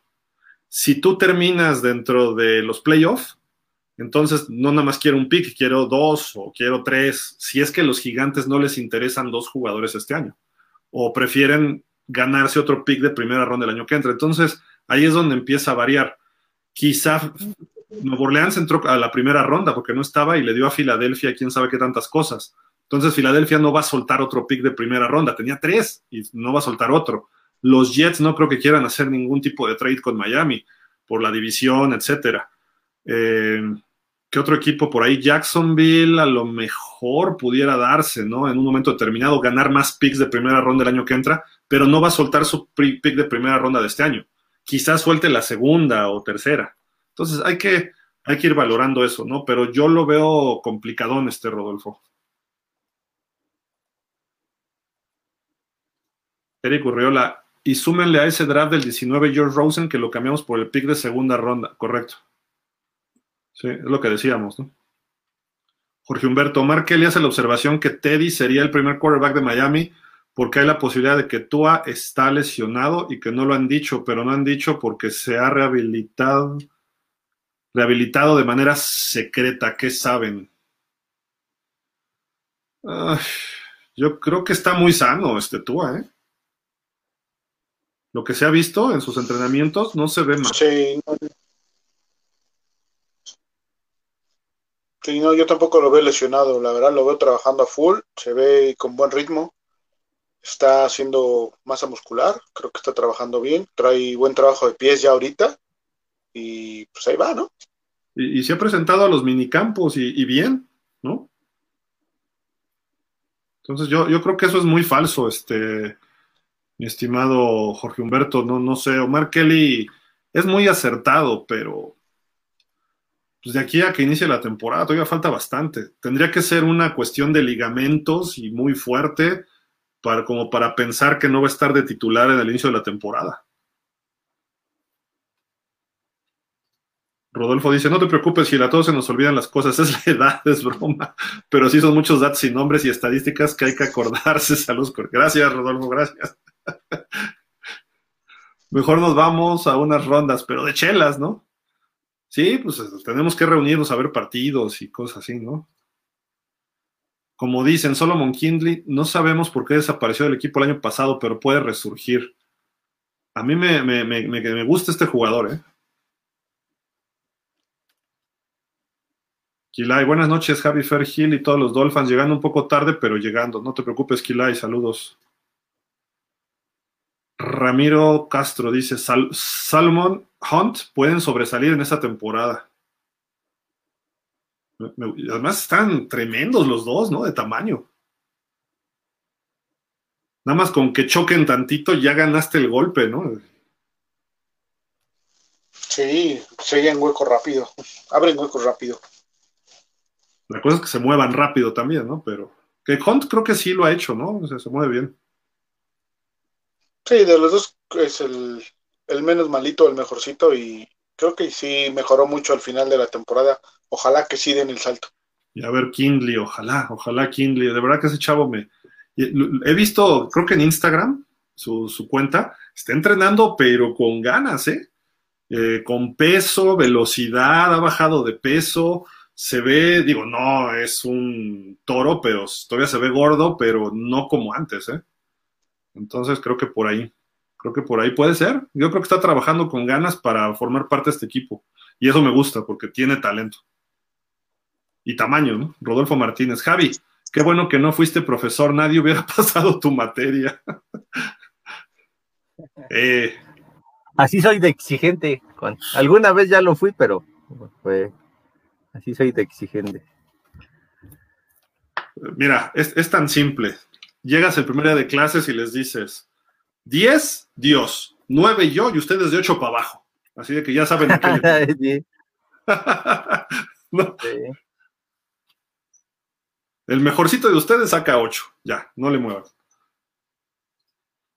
Miguel Darío Pérez, saludos a todos, buenas noches. ¿Creen que se le alborote al general manager y de las dos selecciones altas por una de segunda? Hay que reconocer que ha hecho un par de buenas negociaciones y pudiera pasar.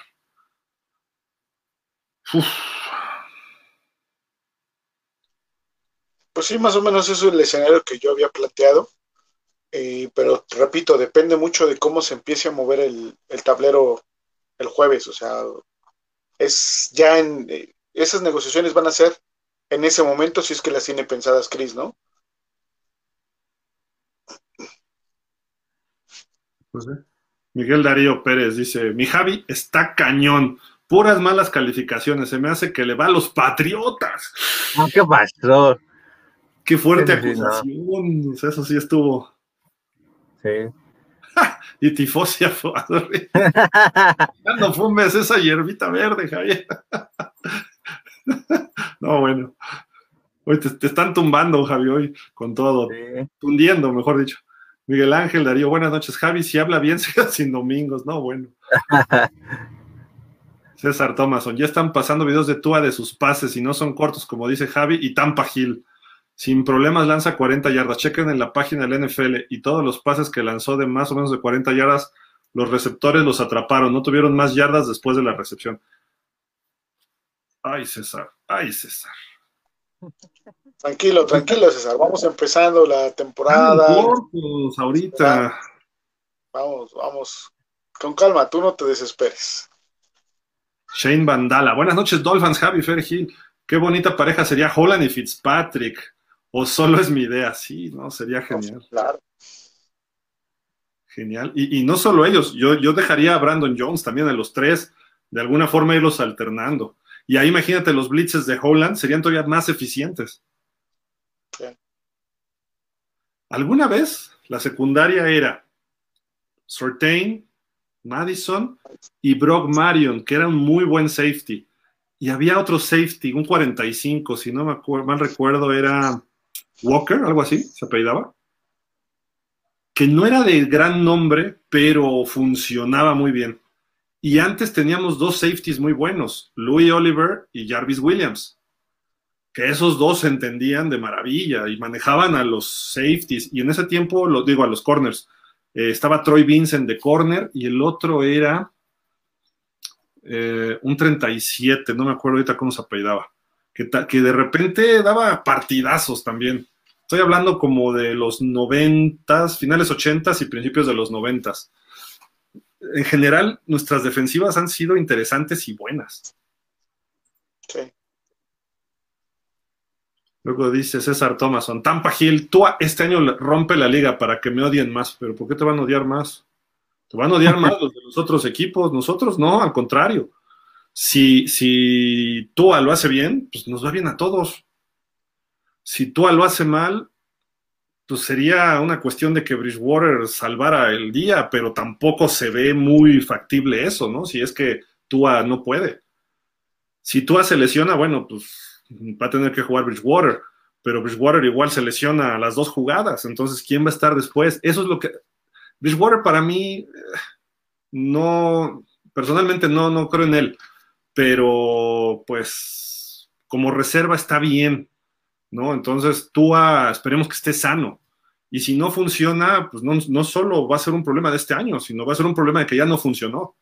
Porque ahora sí tiene coacheo, tiene coach de corebacks, tiene coordinador, tiene línea, tiene receptores. Si no funciona así, entonces sí es un bust. No nada más es que no funcione, es que es un bust. La respuesta la tendremos en menos de un mes, dependiendo cómo la complejidad del calendario, o sea, cómo inicia Miami, si inicia con rivales muy duros o inicia a la mitad, este, que tenga dos juegos este, no tan difíciles a inicios de septiembre y dos este, difíciles, ahí te podrás dar cuenta si en realidad tú va a funcionar o no, dependiendo qué tan difícil inicien la temporada. Y, sabes qué, a lo mejor, o sea, lo ideal sería empezar un 2 ganados o 3-0, máximo un 3-1. Eso sería lo ideal porque ya agarras confianza y va a ir mejorando el equipo. Pero si empezamos otra vez un 1-5, una cosa así, va a estar muy complicado. Y no porque... si empiezas un 1-3 en septiembre, estás casi eliminado de playoff. No tanto, ¿eh? No, no, no. No lo creo, ¿eh? Digo, lo vimos el año pasado, cómo, cómo regresó Miami. Entonces, hay que, esperemos al calendario, creo yo.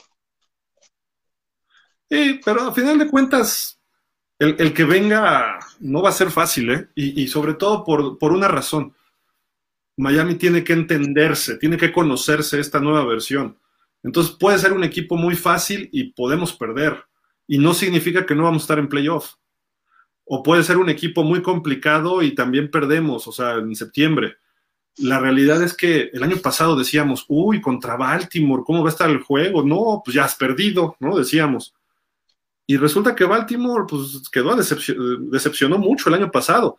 Y a partir del juego con Miami, Miami los evidenció y después ya no pudieron. De hecho, ya ni regresó Lamar Jackson después. ¿no? O sea, estuvo ahí uno o dos juegos, le pegó los dos Cincinnati, creo que Pittsburgh le ganó los dos también, entonces se empezó a venir abajo, porque no estaba sólido el equipo como se veía al principio de la temporada. Entonces, ahorita podríamos decir, vamos contra Green Bay, uy, Green Bay, Aaron Rodgers, y no sé, ¿y qué tal si lesionan a Rodgers y el equipo se viene abajo?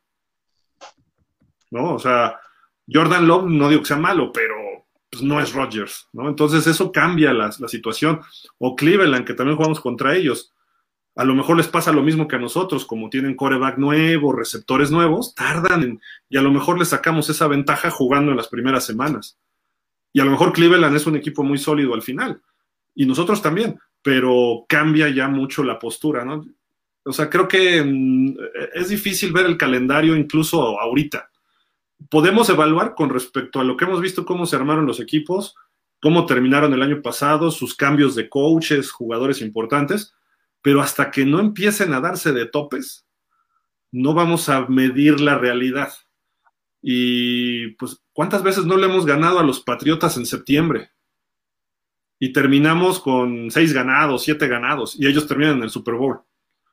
¿Y cuántas veces hemos empezado 2-0, 3-1 y cosas así, y ni siquiera vamos a playoff? Entonces, varía mucho, y más en un equipo con coach nuevo.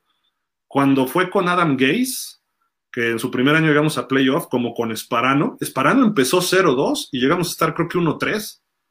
Con Adam Gaze empezamos mal la temporada y de repente, ¡fum! Hubo una racha muy buena, que han sido las últimas dos apariciones de playoff, si no mal recuerdo. Entonces, pues no es un factor determinante septiembre, eh, por varias razones, y principalmente por el proceso que va a tener la ofensiva la defensiva, tú armas una defensiva y puede jugar bien desde, desde la semana 1. Porque es atacar, es blitzear, nada más analizas y ves cómo rompes la jugada ofensiva o el sistema del otro equipo o a su jugador principal. Depende, ¿no? Cómo lo ataques. Pero la ofensiva tienes que ir encontrando cuáles son tus fortalezas y tus debilidades. Y más con tanto jugador nuevo, voy a decir algo que a lo mejor no, que no quiero que ocurra, pero a lo mejor ni siquiera pasamos a playoff este año. Y pudiera irnos un poco peor que el año pasado en marca. Pero el equipo puede empezar a funcionar bien tarde, en noviembre y diciembre. Y eso sería positivo para el 23. No necesariamente sería un fracaso. Y no necesariamente sería el, el acabose de Tua. Habría que ver cómo se funciona en el equipo. Lamentablemente eso pasa cuando cortas un ciclo de un coach, ¿no? Y metes a un coach que no tiene experiencia eh, de como head coach, como Mike McDaniel, como fue Adam Gaze, o mismo Flores, ¿no? También, o sea, los tres últimos han sido coaches novatos como head coaches. Entonces, eso no sabemos exactamente qué vamos a, presentar y eso es lo interesante y ese es el reto que tiene Miami, ¿no?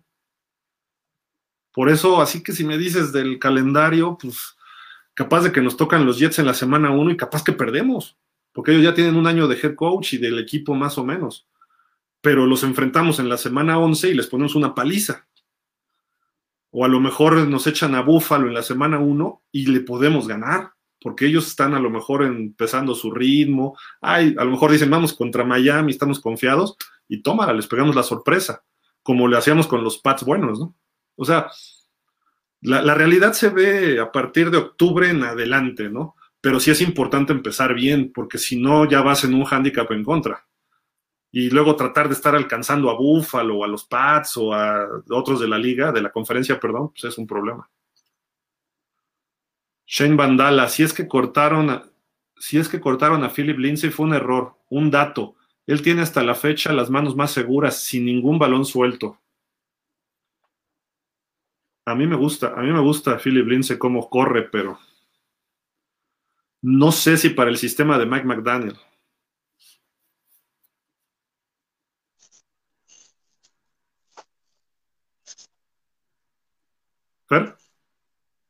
No, de, de, de, Lindsay creo que sí es muy buen corredor. No va a estar en el equipo, eso es un hecho. Entonces, este, pues creo que a lo mejor lo extrañamos, ¿no? En algún punto de la temporada habría que ver cómo funcionan los que llegaron.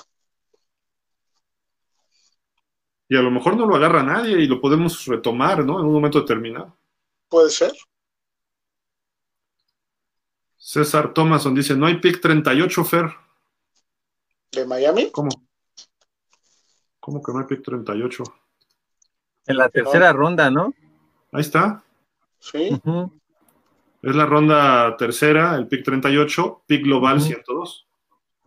Ajá. Uh -huh. es el, sí, exacto. Es el 102 global, pero es el 38 de esa ronda. Jorge Fergadís, si Tua estuviera al nivel de Herbert, ¿suben la calificación a 8 y medio o 9 o solo medio punto? Ay, Jorge, si tuviéramos a Herbert ya estuviéramos en playoff los últimos dos años. Porque si Batman nos... pudiera volar. Claro que ¿Qué? no. no. Si, si Batman pero, pudiera volar, pues sí. ¿Por qué no, no Fer?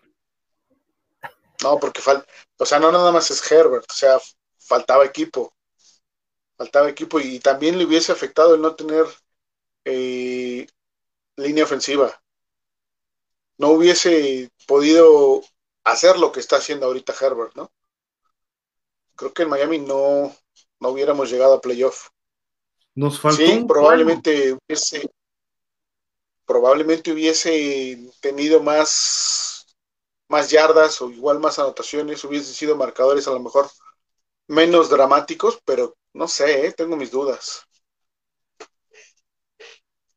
Mira, Herbert o Burrow nos hubieran puesto en playoff los dos años, porque Miami ya tenía defensiva, nada más necesitabas dos, tres jugadas grandes en el partido. Y así ganamos con Fitzpatrick, que estaba todo loco. Y empezamos a ganar y estaba en ritmo y tenía números de 300, 400 yardas. Con Herbert o, o Burrow, vamos a poner, hubiera tardado un poquito más, pero si hubiera llegado a ese nivel. ¿Por qué? Porque le hubiera dicho Chan Gale a Herbert, vamos a manejar el mismo playbook que Fitzpatrick, y no lo hubiera cambiado como lo cambió con Tua. Y entonces, cuando los corners y los safeties están teniendo miedo de que te vaya a comer un bombazo con Devante Parker o con este Albert Wilson, que, que bueno, el 20 no fue Wilson porque estuvo fuera por lo del COVID, o con Gesicki, Gesicki hubiera tenido números espectaculares con cualquiera de ellos. O sea, no nada más buenos, sino muy buenos números. ¿Qué es lo que hizo Fitzpatrick? Explotó a Gesicki y a, Parker. Esto se hubiera repetido con Herbert y con Burrow. Entonces sí hubiera sido eficiente. Y ese juego extra que pudo haber sido el de Denver, que pudo haber sido el año pasado el de Jacksonville o el de Atlanta. Ese, ese jueguito sí lo hubiéramos sacado extra. Eh, nada más, tampoco es que hubiera sido campeón Miami, pero sí se hubiera sacado un poquito más. Lo que dice Fer es cierto, hubiera sufrido Herbert, como sufrió en su primer año con los Chargers. No tenían línea ofensiva, pero aún así tenían 35-14 a los Bucaneros y tuvo la ventaja contra los Santos un lunes por la noche y tenía ventaja sobre los Chiefs con Herbert, con un, claro, tenían un poquito mejores receptores en los Chargers que nosotros, Keenan Allen y Mike Williams. Va, y mejores corredores, sí. Con, Austin, con este Austin Eckler y había otro del primer año y después llegó este cuate ahí. Bueno, hasta estuvo Kalen Balash por ahí que estuvo con nosotros también. Pero bueno, de alguna forma, él tuvo en jaque a esos equipos por su brazo. Imagínate si hubiera tenido la defensiva de Miami y los Chargers. Con eso hubieran ganado esos partidos y fácil. Sí. Contra los Santos y contra los Bucaneros, que los dos equipos estuvieron en playoff en el 20. El año pasado los Chargers no fueron a playoff no por culpa de Herbert. Sacó partidos al final él con su brazo. Eh, el de juego contra los Raiders fueron decisiones de su, de su coach el de Kansas fueron decisiones contra su coach y Kansas tuvo que empatar para ir a tiempo extra. El de Raiders, él empató al equipo, él, fue el que hizo lo del empate. Eso nos hubiera dado una victoria, por lo menos una nos hubiera dado y eso hubiera sido suficiente para ir. Y sí, ese draft hubiera sido mejor, por esa razón nada más.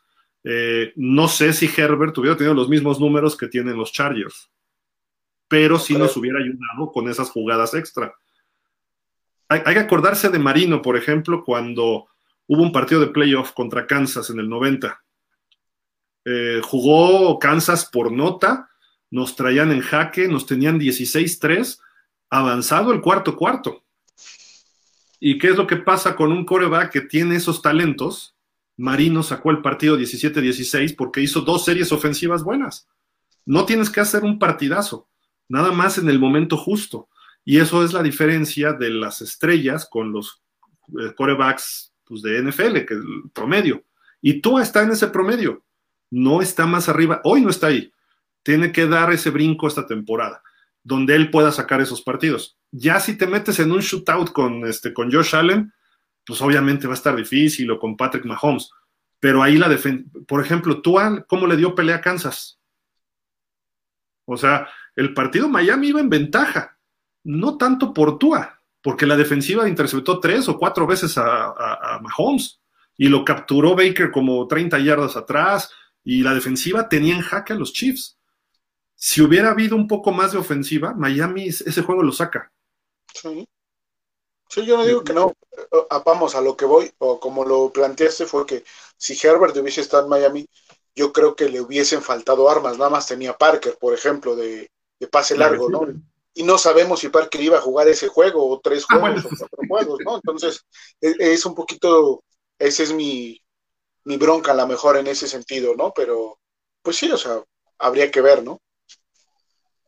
Mira, en el mundo de los hubieras que no existen, dicen por ahí, pero sí, sí existen porque son proyecciones y son eh, cuestiones de análisis. Miami hubiera estado en playoff los dos años y seguiría de coach Brian Flores, que quizá no sé qué hubiera pasado, ¿no? O cómo estaríamos, en qué condiciones. Y con Herbert o con Burrow. No quiero hablar de Herbert, no quiero hablar de Burrow, nada más así. ¿Por qué?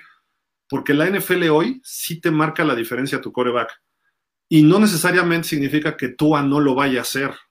Significa que Herbert y Burrow estaban ya listos desde colegial y Tua todavía está en un proceso. Como Josh Allen, no llegó listo. Josh Allen era un diamante bruto que llegó a la NFL, en bruto, mejor dicho, y lo desarrollaron bien. Sí, claro. No, digo, lo han desarrollado bien. No necesariamente significa que llegó a la NFL con bombo y platillo. Sí fue un primer pick, pero es, es el proceso. Trevor Lawrence está más que hecho, pero no tenía equipo y más o menos dio mucha batalla. Le tiraron pases con Jaguars. Este año que tiene coach y tienen picks y eh, contrataron jugadores, no descarten que los Jaguares se cuelen a playoff, ¿eh? O sea, en una de esas, no necesariamente van a ser campeones este año, pero pueden meterse a playoff. Los Titanes vienen a la baja Indianápolis se reforzó, pero como que le falta algo, y los Tejanos en su división, bueno, pues están en un proceso de reconstrucción. Entonces, Jacksonville se puede meter. Vamos a ver, vamos a ver. ¿Por qué? Porque ya tienen el coreback y Tuan todavía no está listo. Este debe ser su año que se, ponga al nivel de ellos. Y creo que puede ser. Pero bueno, en fin. César Thomason, ok, el 102. Ah, ya ves. Alfonso Montaño, hay rumor de trade con Tejanos, primera ronda del 22 por primera ronda del 23, ¿ok? Más segunda ronda del 23. Saludos, un gusto escucharlos. Pues eso está bien, ¿eh? Sería la 3 o la 13 de los Tejanos. Yo creo que la 13. Sí, sí, lógico sería la 13, pero bueno, son las dos que tienen Tejanos. Eso estaría bien. Y la 13 es muy buena. Porque Sí. en la 13 vas a agarrar un jugador que va a ser titular. No sé si el primer año, depende de la posición también, ¿no? Pero puedes agarrar un liniero ofensivo muy bueno. O un linebacker muy bueno. O un corredor. Que, que para muchos es un reach, ¿no? O sea, los corredores deben irse más al final de la primera. Por eso no agarraron a Harris el año pasado. Exactamente. Bueno, entonces, un coreback. Pero no hay este año corebacks de ese nivel.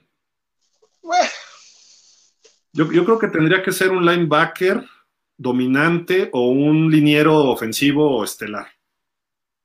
Si vas a hacer ese trade. Yo, yo lo vería así, a lo mejor. Me, me gustaría un corredor, pero no sé si hay un corredor para ese nivel de pick. Y receptores, pues ahorita creo que no es necesario en Miami. mm, no. Mm, Corredores, es que. Pues estaría el de Alabama, ¿no? Robinson. Probablemente. Cabría a lo mejor ahí. Pu- Puede ser, puede ser, que, que es muy bueno. Sí, De, de cualquier forma, sería muy conveniente ver eso. ese brinco, sí. Sí, porque la segunda ronda hay una segunda y una primera por meterte ahí. Nuestra primera del año que entra va a estar, Miami va a estar en playoff o peleando playoff, el peor de los escenarios. Entonces va a ser 20, un pick 20 hacia arriba. Y si tomamos el 13, dices, órale, sacrifico la segunda del año que entra para acá. O hasta sacrificas la tercera de este año. Le dices, te regalo mi tercera de este año y la primera del que entra, que le pudiera interesar a los tejanos también. Exacto. Kilay, ¿creen posible cambiar las dos séptimas por una tercera o cuarta o poder elegir algo bueno? Y... Las séptimas son como el complemento de un trade, la verdad. Sí, ya, sí, ya lo comentamos, ¿no? A lo mejor usarlas para moneda de cambio. O sea, de cada te mando un jugador y una séptima. Nomás para que se vea que me vas ganando en algo del trade. La realidad es que las séptimas rondas son jugadores que difícilmente se quedan en el equipo. Difícilmente. Aunque Miami tiene dos, a Sanders y a Gaskin, ¿no? Y vamos a ver si Douglas y el otro, el otro liniero, pero. Vamos a ver, vamos a ver. Arrabal dice: alguien también comentaba, según reportes, que igual este draft cambiaban un pick de primera del próximo año para saltar por alguien, ¿ok? Para mí no creo que sea favorable. Tú no sabes si es tu futuro y qué mejor teniendo picks de primera para el próximo para ir por un buen coreback en caso de. Sí, sí, creo que por ahí, Arrabal. Yo también estoy de acuerdo por ahí. Jorge dice: el running back de Georgia es el hermano de Dalvin Cook. Ajá, sí, sí, sí. Con que salga igual o mejor que el hermano, ¡pum! Sí, y Este, Miami James- ya lo entrevistó, ¿no? James Cook. Rafa pero él sí no, Ajá. perdón, No, no, pero él sí no creo que nos llegue. O sea, aún brincando Miami a la 13, por ejemplo, no, no lo veo llegando. ¿Quién sabe? eh? ¿Crees? Puede ser que sí. Pues, hab- hablan muchas cosas buenas de ese chavo, entonces por ahí alguien se arriesga y lo cambia por una primera. Ahora, si vamos al rumor, ¿por qué diablos Miami, que no tiene pick ni de primera ni de segunda, casi ni de tercera, ¿por qué habla con un jugador que se va a ir en primera o máximo segunda? Buen punto, buen punto. Ahí sí puede ser que haya cierto interés y tiene sentido, ¿no? Sí,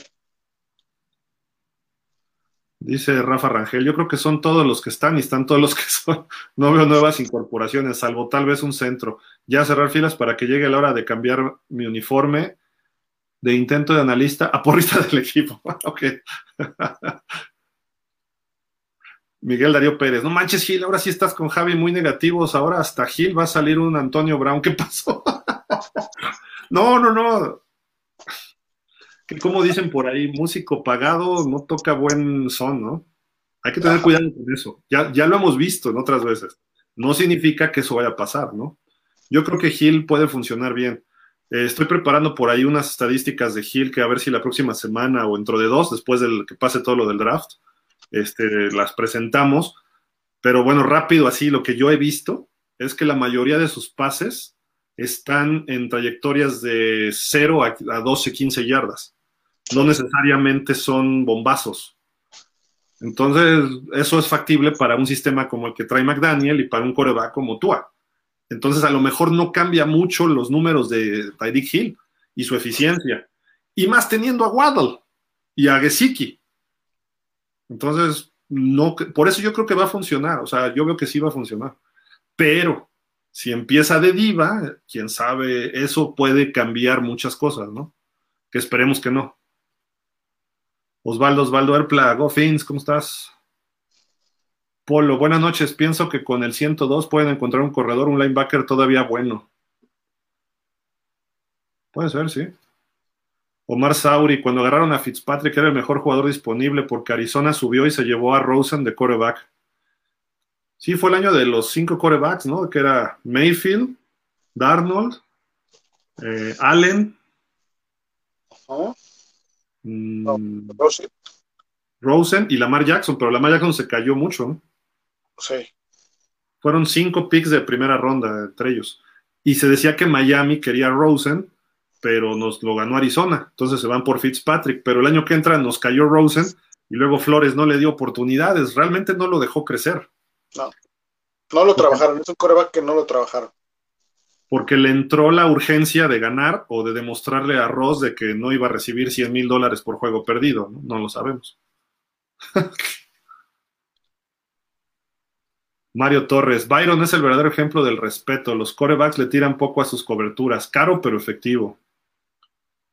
Sí, correcto. Miguel Rullán, ah, ¿cómo estás? Hace rato que no te veíamos por acá. Buenas noches, banda fin. Saludos desde Zacatlán, Puebla. Gil, muchachos, no nos ilusiones con tú a cuatro yardas. ¿Cómo ven a Gil? ¿Si se acoplará al sistema? Saludos. Sí, yo creo que sí. va a funcionar y además, digo, siendo realistas, cualquier cosa que haga la ofensiva este año va a ser mejor que el año pasado. Total. Cualquier cosa. O sea, el año pasado sí fue ridículo la ofensiva. Hace dos años tuvo chispazos. El año pasado también, pero muy pocos. Este año ya va a haber orden. ¿O no, Javi? Estás muteado. Espero que aunque sea un puntito más anoten ya de perdida. ya que en lugar de 17 anoten 18 ya sería ganancia. Porque no. Van a meter como veintitantos, vas a ver, o sea, 23. Sí, no, ahora, tienen la obligación de meter por lo menos entre 23 y 30 puntos, porque ya con ese margen, a lo mejor entonces sí puedes estar compitiendo para ganar varios juegos cerrados. Claro. esa diferencia va, va a ser, va a haber victorias que no contemplábamos y va a haber partidos que de repente a lo mejor tú va a tener ahora sí 350 o cuatro pases de touchdown de forma un poco consistente y ya va, o sea, se, va a ver esa posibilidad, pues no, no va a ser de que algo de que ojalá ocurra, no, ya se va a dar eso. Daniel Manso, ¿pasó algo con la visita de Melvin Ingram? Pues creo que no, ¿verdad?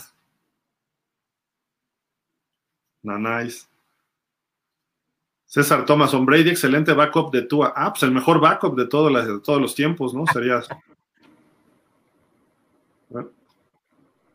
No lo veo de backup hasta a Brady, sinceramente, ¿no? Pero por supuesto, pues Tua es mejor que Brady, o sea. Pues. por eso dice César, ¿no? Brady a sus 45 mil años, pues va, es mejor, va a ser mejor, por lo menos en los próximos 5 o 10 años probablemente que, bueno, 10 no, a lo mejor 5 sí que tuvo. Imagínate que juega hasta los 50 Brady. Ya se está animando, que es lo peor, ¿eh? Ya ha hecho declaraciones de que, pues, ¿por qué no pensar otros tres añitos? Se, cuida mucho, es un atleta que se cuida demasiado, entonces, pues sí lo veo jugando dos años, ¿eh? Dos, tres años más, sí, seguro. Puede, darse. Supongamos, fíjate, un escenario. Tua nos mete a playoff este año y ahí se nota que no podemos competir con Mahomes, con Allen, con Burrow, con Herbert, con Lawrence, ¿no? Este tipo de corebacks. Y el año que entra convencen a Brady de que juegue en Miami. Todos estos corebacks que mencioné, a todos les da miedo enfrentarse a Brady en playoff. Porque son chavitos y Brady tiene todo el colmillo. Y esa sería la diferencia, nada más. Pero bueno, Miguel Ángel Muñoz dice: Saludos, hermanos Dolphins, Fer, Javi, Gil. Gracias por mantener viva la esperanza de una mejor temporada. Estoy de acuerdo en que necesitamos un centro y un coreback, como dice Gil, por si las moscas. Sí, y para presionar también un poco a Tua, para que realmente despegue. Nunca había disfrutado tanto el Inter de final de temporada y del draft. De verdad que con sus análisis se ha pasado el tiempo más rápido y con razonamiento del tipo de juego que harán los Dolphins. Ah, gracias, Miguel Ángel, qué buena onda. Gracias. Son muy fregones, amigos. Sí, estamos friegue y friegues, ¿no?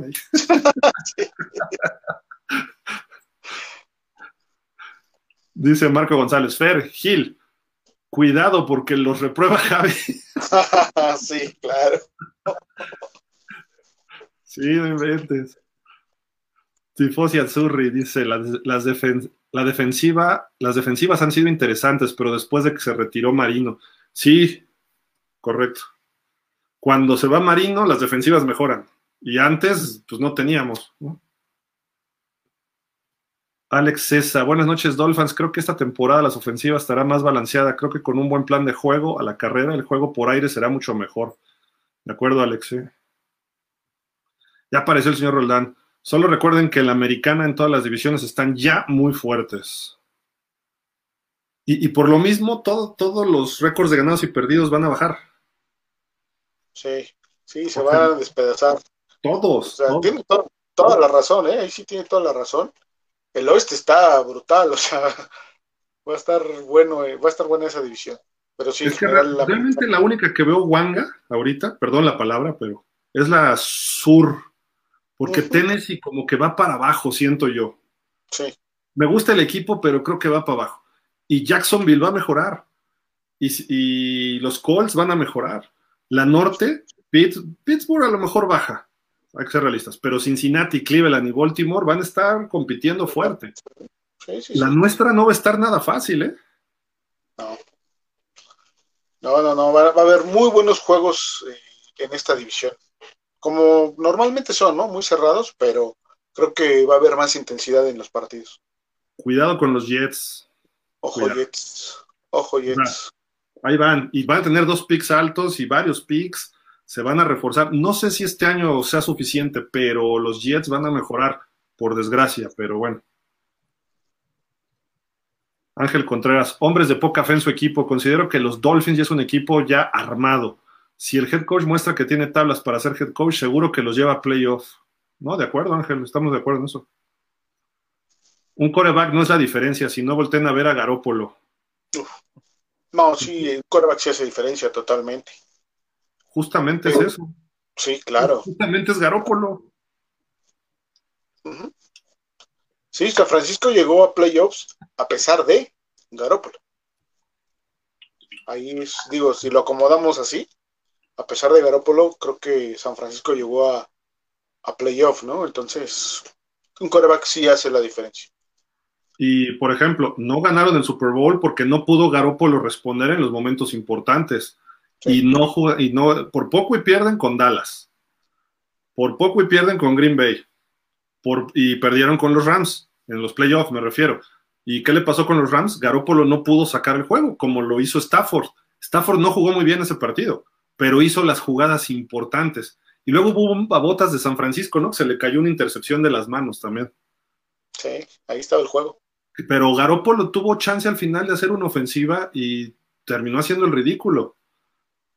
Digo, mérito a la defensiva de Rams, sí, obviamente, pero pues, ¿qué pasó, por ejemplo, contra estos Rams con Brady? Iban perdiendo ahí fácil los Bucaneros y Brady los empató al final, que después se descuidó la defensa y les hicieron un bombazo o dos con Coop, con Cooper Cup, Y los metió en gol de campo al final. Y ahí está otro ejemplo de que un coreback sí es diferencia, ¿no? Los bucaneros pre-Brady y post-Brady, o sea, la diferencia, campeones. O Kansas con Alex Smith, llega Mahomes, son campeones de Super Bowl. Los Bills, cuando Josh Allen no era Josh Allen y ahora que ya es Josh Allen realmente, es un equipo competitivo.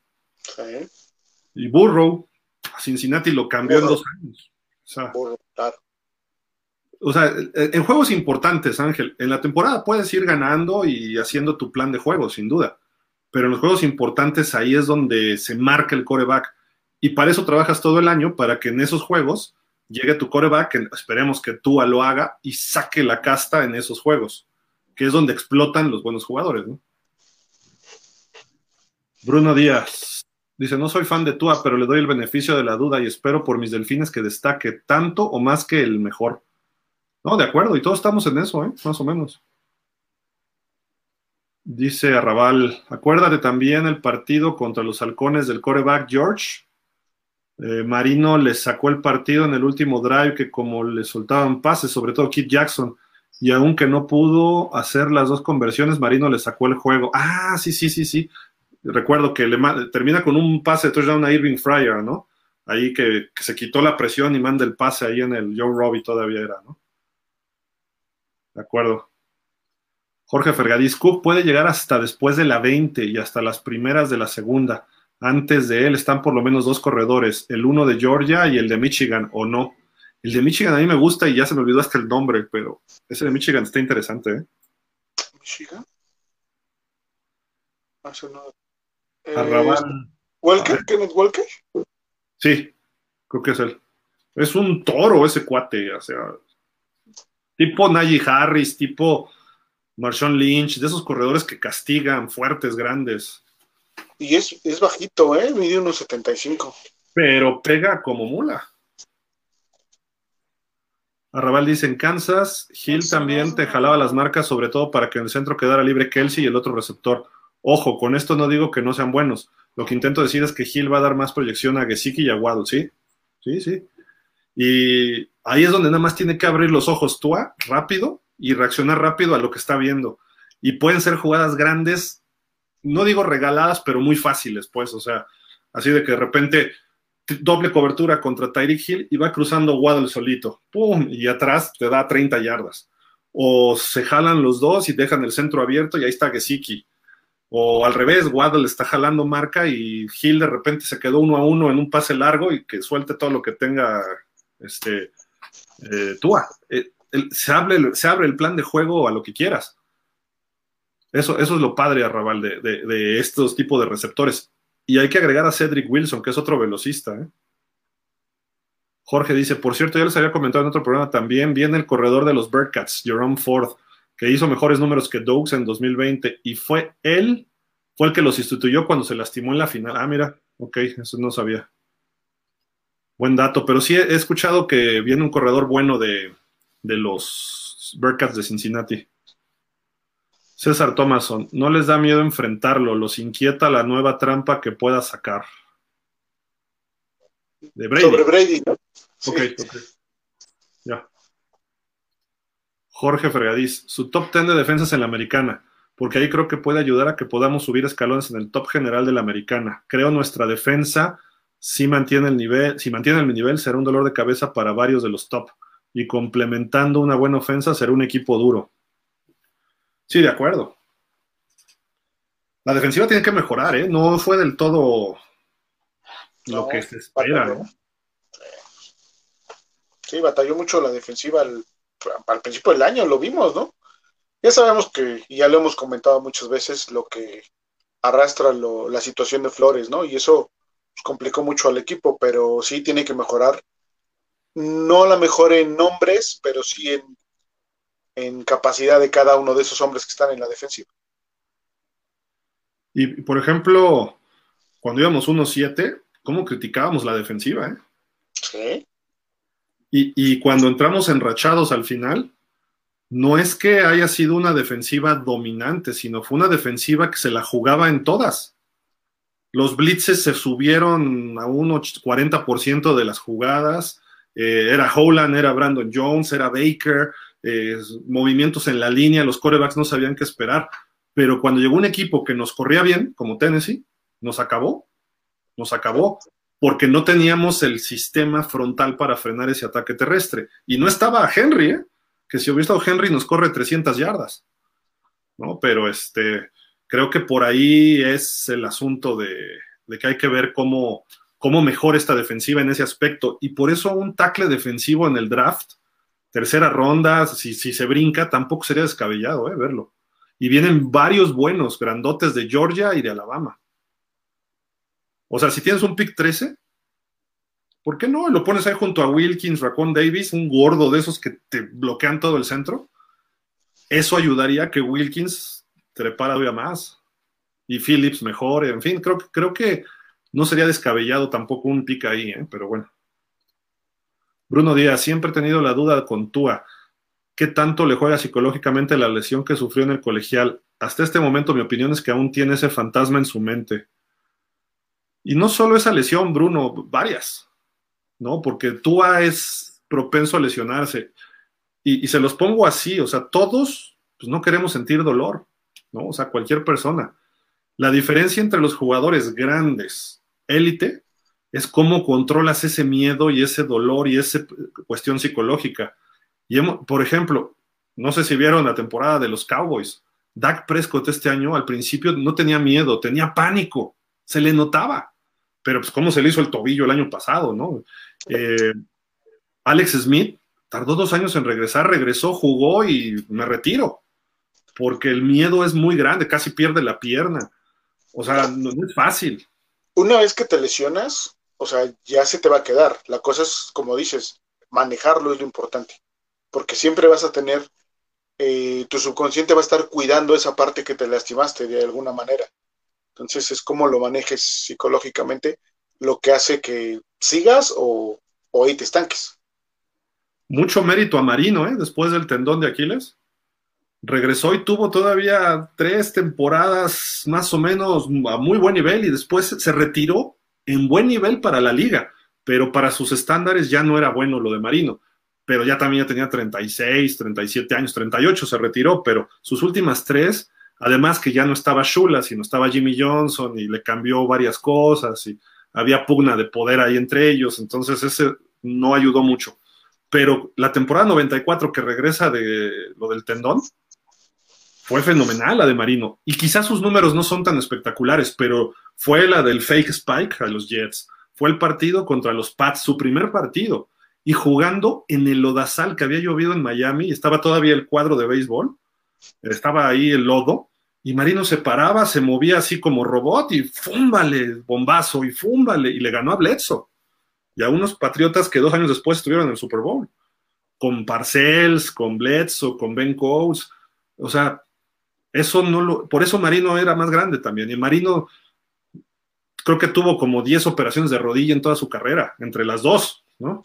Este, tuvo problemas de cadera, conmociones, que en ese tiempo no se consideraban como ahora. En fin, todo eso, todo eso tiene mucho, mucho mérito, ¿no? Esperemos que tú, que creo que lo ha hecho bien, ¿eh? O sea, ya quitando un poco la, la crítica negativa, digamos, de Tua, el chavo ha trabajado, es muy dedicado, es muy ético, muy profesional. E, él sabe que tiene que trabajar. Se metió ahorita en un plan con estos de Perform, que lo están trabajando físico, con eh, pliométricos, eh, fortaleza, mayor este, velocidad en sus pases, movilidad. Vean las trancas que tiene de pantorrillas, Tua. Parece un este, linebacker o un corredor, de verdad. Eh, Tua en realidad es, chaparro, sí, pero no tanto como Kyler Murray. Estará como en el 1.80. Se ve más chaparro porque es muy, es un toro. Ha trabajado mucho su, fortaleza. Si tú eres más ancho y más voluminoso, pues te ves más chaparro. Entonces, este, eso es lo que le ha pasado a Tua, pero en, realidad no es chaparrito, chaparrito no es. Entonces, digo, para los estándares de NFL que Trevor Lawrence mide como dos metros y Herbert y este pues Big Ben y todos ellos son arriba de 1.93, pues sí es chaparro, pero no, no tanto así como para decir, ay, Skyler Murray, ¿no? El chapulín que anda ahí, ¿no? Y entonces se ven mucho más tronados. Si tú ves a Kyler Murray, se ve chiquito, porque sus músculos son más definidos. Quizá tenga que ver con la genética, ¿no? Porque uno es afroamericano y el otro es hawaiano. Eh, los, por ejemplo, si tú ves a los linieros ofensivos, si tú comparas a Teron Armstead, que es afroamericano, compáralo con Liam Aikenberg. A lo mejor ellos te pueden hacer el mismo bench press, pero el cuerpo de Teron Armstead se va a ver mucho más silueteado que el de, Liam Eikenberg, porque es blanco y el otro es negro, ¿no? Entonces, cambia mucho esa, y esa apariencia física. Digo, no, los he visto juntos, pero eh, suponiendo que fuera lo mismo, me refiero por la cuestión de razas, ¿no? Y entonces Tua se ve más, más tronado porque no es tan alto. Si se fijan, pues Burrow no es tan, no es tan marcado. Herbert sí está muy marcado. Y Trevor Lawrence ni se diga, parece que hace mucha pesa, no sé. Eh, normalmente los corebacks no son así de como que se les vea el tríceps y los deltoides y todo eso, no. Normalmente son más, pues, sólidos, como Brady, pues, o como Manning, como era Marino. Marino no era la musculatura, ni John Elway, ¿no? Entonces, creo que por ahí va, ¿no? Jorge Fregadiz, o se jalan los dos receptores y el Titan y bolas les corres. Perdón, Mijil, los Bearcats, Universidad Chica. ok, sí. Pues sí, sí es una universidad chica. César Thomason, gracias, excelente programa a ti, César, gracias. Miguel Rullán, Gil, escuché bien, dijiste que Gil se agarre uno a uno en un pase largo y que tú lance todo lo que tenga. Creo que mejor si sucede eso que tú lo manda por FedEx. bueno. Llega más rápido y llega más rápido y seguro y sin problemas de robo. Pero es que no, le va a quedar de otra, va a tener que echar todos los hígados en los pases. Y, no necesariamente es que mande 70. En, la línea es donde Tyreek Hill y Waddle ganan en el primer paso, ya se desmarcaron. Esa es la diferencia. Entonces, en cuanto Tyreek Hill hace una especie de movimientos laterales, en cuanto él arranca, el defensivo en lo que hace el backpedal y da la vuelta, Tyreek Hill ya le sacó una yarda en la línea de golpeo. Entonces Tua no tiene que mandar 60, tiene que mandar un pase de 35 yardas bien colocado y soltarlo en uno o dos segundos máximo para que llegue el balón en el timing perfecto de Tyreek Hill. Muchas veces sí, Patrick Mahomes se esperaba, porque Patrick Mahomes confía en su, en su brazo, tiene un brazo ejemplar, pero si se fijan, eran los pases con Tyreek Hill, chup, pas, chup, paz, paz, así. No, no era tanto de corre, corre, corre, corre y luego te la mando hasta donde estés, no. Y los pases largos, si hubo varios de 70, 80 yardas, me acuerdo uno con los Rams, el juego que iba a ser en México, que terminó siendo en Los Ángeles, empiezan a corretear a Mahomes y se planta y cruza el balón 70 yardas y estaba Tyreek Hill a 20, 30 yardas de todos los defensivos de los Rams. Pero era Mahomes. Tua no va a poder hacer eso pero sí puede hacer un ritmo de pases largos interesante. Y además, le das el balón con ventaja a este cuate, a Tariq Hill, nadie lo alcanza. El, juego que le ganan a los Bills es un pase, una trayectoria, una escuadra dentro de 12, 15 yardas.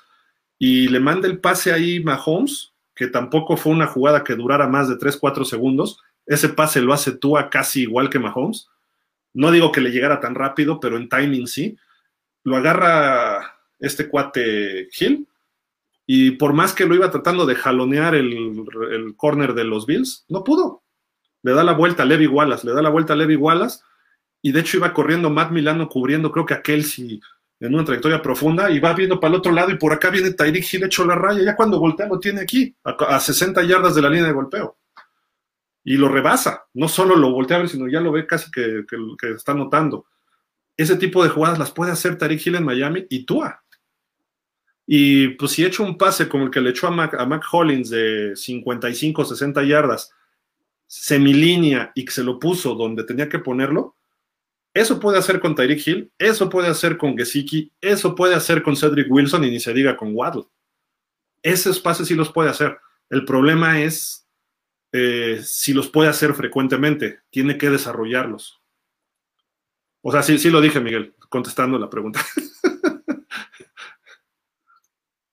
Arrabal, la defensiva creo y no está en el top, le falta sobre todo el ataque terrestre Baker. Manos de mantequilla. No puede y no va a ser el linebacker que sea diferente. Por eso falta un buen linebacker y alguien que en la línea esté jugada jugada poniendo presión al coreback. Que supone que ahí va Phillips, ¿no? Para eso. Arrabal, lo que te suma positivo a la defensiva es la secundaria, pero en la línea falta uno más agresivo y un mejor linebacker que Baker. Yo soy como Javi con Tua. Baker no me ha gustado y le falta mucho para ganar los zapatos de un Zach Thomas. Fuera Baker. Uy. ok. Sí. Yo, estoy de acuerdo, ¿eh? le falta Baker, pero ha, ido mejorando, ¿eh? igual que Wilkins. Lento, pero van mejorando. Jorge Fergadís Gil, ¿te refieres a Sir Dan Marino, que en su juego de regreso parecía mejor de cuando se fue? A eso nos referimos cuando se, se habla de él. Sí. sí, sí. Daniel Velasco, Dani, ¿cómo estás? Buenas noches, amigos Dolphins. Tú allá no tiene pretexto este año, y si no del estirón, a pensar en un trade. El problema es que nada más nos darían un gancito y dos corcholatas de coca. Si no funciona, sí. Pero además es último año, entonces quién sabe si se puede hacer un trade. Tua tendría que acabar su tiempo en Miami, que lo corten y que agarre chamba de agente libre, si es que no funciona. Bruno Díaz, ¿será posible fortalecer el brazo de Tua de tal suerte que pueda lanzar pases importantes? No mucho, ¿eh? O sea, si tú lanzaba 60, ahorita va a lanzar 65, 70, pero estoy hablando lineal. Entonces eso lo tienes que hacer en ángulo y se vuelve un pase de 50. ¿Por qué? Porque el pase va a la banda, a, a Tyreek Hill o a Waddle. Al centro, a, puede ser a Hill también una trayectoria de poste, pero tendrá que echar todo. Ese es el problema. Si tú ves cómo lanza eh, Josh Allen, pues no, no, no, se ve forzado esos pases o sale en una línea. Vean el juego contra Kansas. Ese juego nos, puede dar muchas pistas para analizar a Tua y para ver lo que se necesita para competir en playoff. El Buffalo Kansas de la ronda divisional. Está parado Josh Allen y hace así nada más y sale una línea de 40 yardas. Línea de las que hacía Marino, así, touchdown. Mahomes, los pases que le ponía a Tyreek Hill pases rápidos, cortos, no necesariamente el bombazo. Entonces, ¿qué se necesita para competir ahí? Ahí está la respuesta. Jorge dice, a 30 yardas Gil ya va a estar despegado y si trae doble cobertura abajo ya está solo Gesicki o ya le corriste. Sí, de acuerdo. Eso es un factor que te va a ayudar mucho Tariq Hill. Miguel Darío, creo que solo va a afinar tú allá que Waddle no es Hill, pero es muy rápido y fue su arma principal la temporada pasada. Dani Velasco dice, pero tú apenas va a su tercer año y le quedaría otra, por eso decía lo del trade. Pero es que si tú no funciona, Dani, ya lo dijo Javi, ¿qué te dan a cambio? No vas a recuperar el la primera ronda. Cuando mucho alguien te dará una tercera o cuarta en este escenario que no funcione. Bueno, pero también si no te funciona, eh, igual no te deshaces de él, traes al coreback que quieres nuevo y lo usas de, respaldo de tu coreback nuevo o que juegue el tiempo en lo que desarrolles a tu nuevo coreback. Sí, lo, acaba su contrato. Y ahí le dices, pues gracias, manito, ni modo, ¿no? Y que agarre otro coach, otro equipo, otro sistema, y a lo mejor a, a no necesariamente le va a ir mal. No, pero ya si sí, perdón, Gil, pero si tú no funciona en este sistema, entonces sí ya está en problemas el chavo, ¿eh? Porque es el sistema es ad hoc para, él. Entonces, ya si no funciona en ese sistema, que yo creo que sí va a funcionar, pero si no llegase a funcionar, este, pues ya existen problemas y no lo ven un equipo de la NFL. Si no llega a funcionar, tus jersey le pones un 7, un 5 y, y, ya lo cambias por Phillips, este, Waddle, le cambias el nombre. No, no, no. va a ser el del pick número uno de todas las, de todos los futuros drafts de NFL, nada más. Sí, de acuerdo. Sí, no, está, difícil la situación de Tua. Jorge Fergadís, tranquilos, no desesperen con los linebackers, esperemos ya anden en pláticas con Banoy para que nos perdone. Perdónanos, Nick. sería bueno que regresara.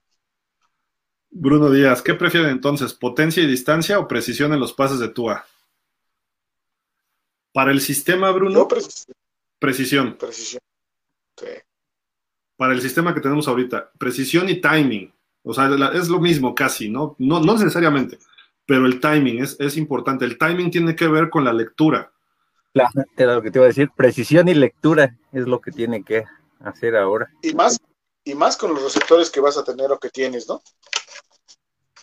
La, la lectura tiene que ser así para Tua, porque si no, si se le van los receptores y ya hay problema. De hecho, no nos vayamos tan lejos, es a prelectura, no va a ser eso, lectura sobre la jugada, va a ser una prelectura para que defina su, su receptor 1. Ujú. En la línea y rápido, cómo se movió el safety, cómo se movieron los corners y sobre de eso, paz, ¿no? Así. Ese es un problema para Tua. Tua no precisamente es ese tipo de coreback. Ese coreback es Brady, ese coreback es Manning. Entonces ellos pueden resolver rápido eso, ¿no? Tiene que desarrollarlo Tua. Y Tua, ya lo vimos, su IQ no es el mejorcito, tarda en aprenderse cosas, entonces eso va a ser un factor que va a determinar no tanto el talento físico, sino la capacidad de él entender esto rápido, que sus dos años le van a servir, los nuevos coaches le van a ayudar mucho y cuánto tiempo va a tardar él, eso ya dependerá de su capacidad de, de aprenderlo, entenderlo, este, asimilarlo y luego ejecutarlo. Y ahí es donde los jugadores van a decir, ah, tú así es un buen coreback, porque ya no importa que lances 80 o 1000 yardas, sino que lances esas 5 yardas, pero al receptor que tiene que ser. Y eso es así, pero bien rápido. Y ahí vamos a ver la diferencia de tener al coach de corebacks que tenía el año pasado y ahora el que esté con, con Babel, por ejemplo, ¿no? Eso sí. va a generar mucha diferencia. No, el haber tenido cinco coordinadores, el haber tenido cinco coordinadores ofensivos, porque no sabías ni quién le mandaba las jugadas. Y, y, y, hoy el coordinador ofensivo de facto es McDaniel. McDaniel. Y Frankie Smith, pues va a estar ahí. Yo creo que Frankie Smith se va a enfocar más a la línea, a los bloqueos, junto con su coach de línea, porque ese es el perfil que tiene. A lo mejor McDaniel en un año o dos, si el plan funciona, ya le va a soltar la ofensiva, ¿no? Pero mientras él lo va a asumir, él, él, dijo que él va a mandar las jugadas. Entonces, pues él va a tener que trabajar con Tua día y noche junto con Bebel, ¿no? Dice César Thomason, ¿qué pasó con los tacos? Pues nada, todavía, todavía no se define la carrera de Tua, ¿no? Uh -huh. Jorge Fergadís, hay un riesgo que yo veo. Tua se vio muy aferrado a Waddle. Si insiste en eso, le van a agarrar el modo y ahí sí a entrarle Teddy. Pero, pero no te pasar, Aquí va a pasar un poquito como lo que sucedió con Sheridan Howard esta temporada. Esta temporada no lo retaron porque ya sabían de su calidad. Ahora con Jalen Waddle, de pronto le van a mandar un linebacker y un esquinero o unas cober o coberturas dobles para tratarle de romper el ritmo de química que tiene con Tua pero ahí pues ya vas a tener a Cedric Wilson, vas a tener a Tyreek Hill, a Mike Gesicki, entonces a lo mejor en algún momento ese tipo de jugadas pues les va a permitir eh, este que se desmarque ya cuando puedas aprovechar a Hill, a, a Gesicki o a Cedric Wilson. Entonces también va a ser benéfico a para él. Es que la pregunta es, hay que verlo desde el otro equipo, la defensiva del otro equipo. ¿Qué hago? ¿A quién cubres? ¿Cómo voy a cubrir a estos? Entonces, y de repente sale Miami y tú tienes a Hill, tienes a Wilson, a Gesicki, tienes un corredor ahí, que puede ser Monster o el que tú quieras, sin importar nombres. Y de repente te empiezan a correr, a correr, a correr. Entonces tú tienes cinco backs defensivos y dices, chin, ahora tengo que sacrificar un back defensivo. ¿Y qué te va a hacer Mike McDaniel? Pases rápidos a Waddle. Chin, ahora hay que cuidar a Waddle, regrésate un back defensivo. Y así estás jugando. Y, y, y cómo de repente está Gesicki eh, solo profundo en el centro, porque tus, tus, tus safeties ya bajaron.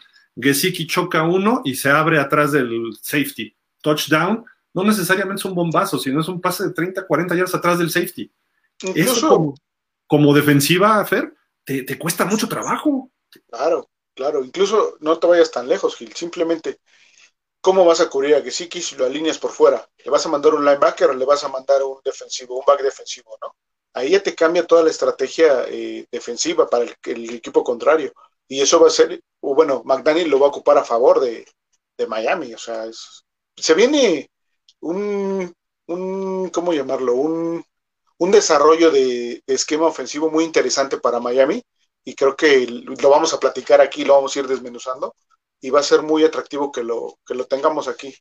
Eso. Aquí con Miami este año va a ser crucial a la ofensiva las primeras tres o cinco yardas, porque ahí va a ser cuando todos tus receptores van a, a quebrar a la defensa contraria. Entre las tres y las primeras cinco yardas, ahí se van a abrir los huecos para que tu ofensiva explote. Les hago una pregunta a todos nuestros amigos Dolphins, y a ti, Fer, a ti, Javi. ¿Qué combinación de corners pueden frenar a Waddle y a Tyreek Hill en la liga? Creo que lo tenemos nosotros, pero fuera de nosotros hay buenos corners. Jalen Ramsey de los Rams, está Stephon Gilmore, que ¿dónde firmó Gilmore? En... No me acuerdo. Este, pues no firmó con los Rams Gilmore, no, no, no me acuerdo. Pero, no, ¿verdad? No me acuerdo ahorita dónde, pero hay un buen corner por equipo, pero no tienen dos. Entonces, tu mejor corner se lo pones a Tyreek Hill porque sabes que ese cuate está comprobado que te hace jugadas de 80 yardas y te la juegas a que Waddle te esté comiendo. Pero cuando eso ocurra, Waddle va a hacer jugadas de 80 yardas. Y supongamos que tienes un corner que pueda frenar a Waddle, de repente tienes ahí a Cedric Wilson que también te puede hacer esas jugadas. No tiene la calidad de los otros dos, pero el tipo tiene la velocidad y ciertos talentos, que lo demostró en Dallas. Y, como dicen, Gil, júntate con lobos y aprendes a aullar, entonces vamos a ver qué tanto crece también él, ¿no? Y, después le agregas el factor de las alas cerradas y Preston Williams, la altura. Va a ser un problema frenar a Miami. Nada más que se encuentre Miami, va a ser un problema. Y especialmente, y todavía se duplica esto, si funciona bien el ataque terrestre. Entonces, a lo mejor en septiembre vamos a ver mucho correr, correr y que, las defensivas estén teniendo miedo de Miami que les corre el balón. Y entonces ahí es donde van a empezar los latigazos por todos lados, ¿no? Bruno Díaz dice, creo entonces, de acuerdo a lo que comentan, que el osito Teddy Bridgewater le va a ayudar a Tua en esas lecturas o prelecturas. Puede ser, puede ser. Es, factible que Bridgewater con su experiencia sea otro factor extra para que Tua también se ponga las pilas. Yo no los veo que, o sea, un backup no está para desarrollar a un titular. De hecho, el backup por algo es backup. Se supone que el titular tiene que ser mejor que él en todo. No nada más en una cosita, sino en todo y por eso fue un pick número uno Tua, porque eso tiene que serlo. Pero, pues de vez en cuando, oye, ¿te estás fijando que el corner de la derecha está dando más colchón o menos colchón? Ponte buzo porque a lo mejor no es tu primera lectura, le puede decir eso Bridgewater a Tua, pero ponte buzo porque puedes explotar más por ahí, porque estás insistiendo mucho por el lado izquierdo, porque como es zurdo, le gusta más para ese lado. Chécalo. Y en una de esas funciona, ¿no? Cuando llegó Bernie Kosar a Miami, ayudó mucho a Marino en algunos aspectos que Marino no manejaba antes, que fue en el 93, 94, ¿no? En esas épocas. Kosar manejaba otro sistema ofensivo y le enseñó a Marino cosas que él, él dice, no, yo mando el bombazo y me va, no, y Kosar como era de brazo corto, le enseñó a ver ciertas cosas en trayectorias, eh, pues, de, de poco yardaje. Y ese tipo de cosas funcionan, sí, pero tampoco va a estar para ayudarlo, ¿eh? así tal cual. Para eso está Bebel y para eso está McDaniel. Bubu Polo, este es el mejor show de Dolphins que hay. En temporada será todo un banquete escucharlo. Gracias, Bubu Polo, saludos. Ya vamos a acabar. Jorge Fergadís, Dios te oiga, Javi. Si hacen lo que dices, a correr. Bubu Polo, honestamente yo creo que tú está por llegar a su techo. Dudo mucho que haga algo extraordinario para que en los juegos donde cada centímetro cuente pueda marcar diferencia. La única solución sería una defensa top 5 que equilibre las deficiencias de Tua. Eh, no necesariamente, Hugo Polo, pero ya lo hemos platicado, ¿no? O sea, no, no que ganar los partidos Tua. Primero tiene que no perderlos. Esa es la primera función de un coreback. Y repartir el balón. Y poner a tus jugadores con la mejor opción para que ellos puedan desarrollar su talento la velocidad de Monster, eh, la, habilidad para atrapar de Gaskin o de Chase Edmonds, ponerle el balón donde lo necesita Gesicki y no ponérselo arriba para que llegue alguien y lo mate, o ponerle el balón con, adelante a Waddle o a Tyreek Hill. ¿Cómo hace eso? Teniendo confianza. Y esa confianza es que la línea ofensiva, las contrataciones importantes de Miami, funcionen. Y eso es Armstead, es Connor Williams, a ver en el draft, el coacheo que le des a los jugadores que tenemos. Si la línea mejora tantito, tantito, que en lugar de tres segundos le den cuatro y medio, con eso es suficiente para que Tua, que es un coreback de nivel que ya está en la NFL, te pueda hacer daño. No es el coreback Josh Allen. Lo sabemos. Hasta los Tua lovers lo saben. No es Mahomes, no es Rodgers, no.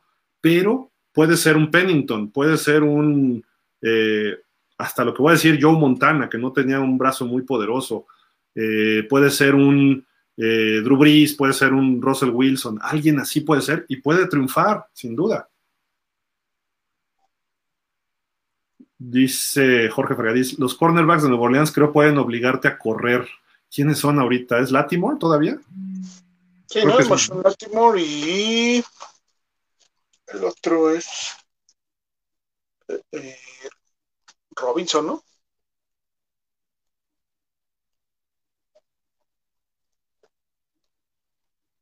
Robinson o... Ay.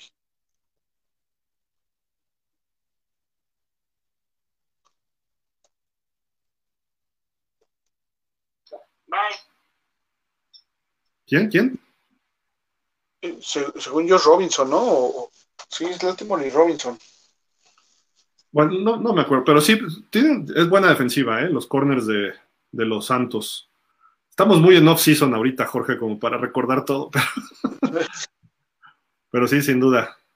César Thomason dice, Gilardo, ¿ves cómo me das la razón que la defensiva se preocupe por otras zonas y Tua la rompe con tiempo? Bueno, está bien. Está bien.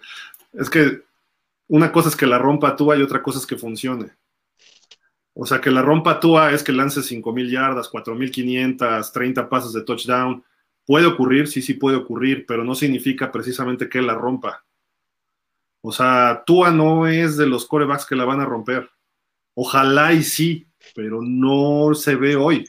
Entonces, creo que sí estamos hablando de términos distintos. Arrabal dice, antes de que se juegue un partido y por las armas que tiene Miami en la ofensiva, estaremos dentro de la ofensiva top 10 de la liga en juego aéreo. Antes de un partido. O sea, ahorita viéndolo, ¿no? Así.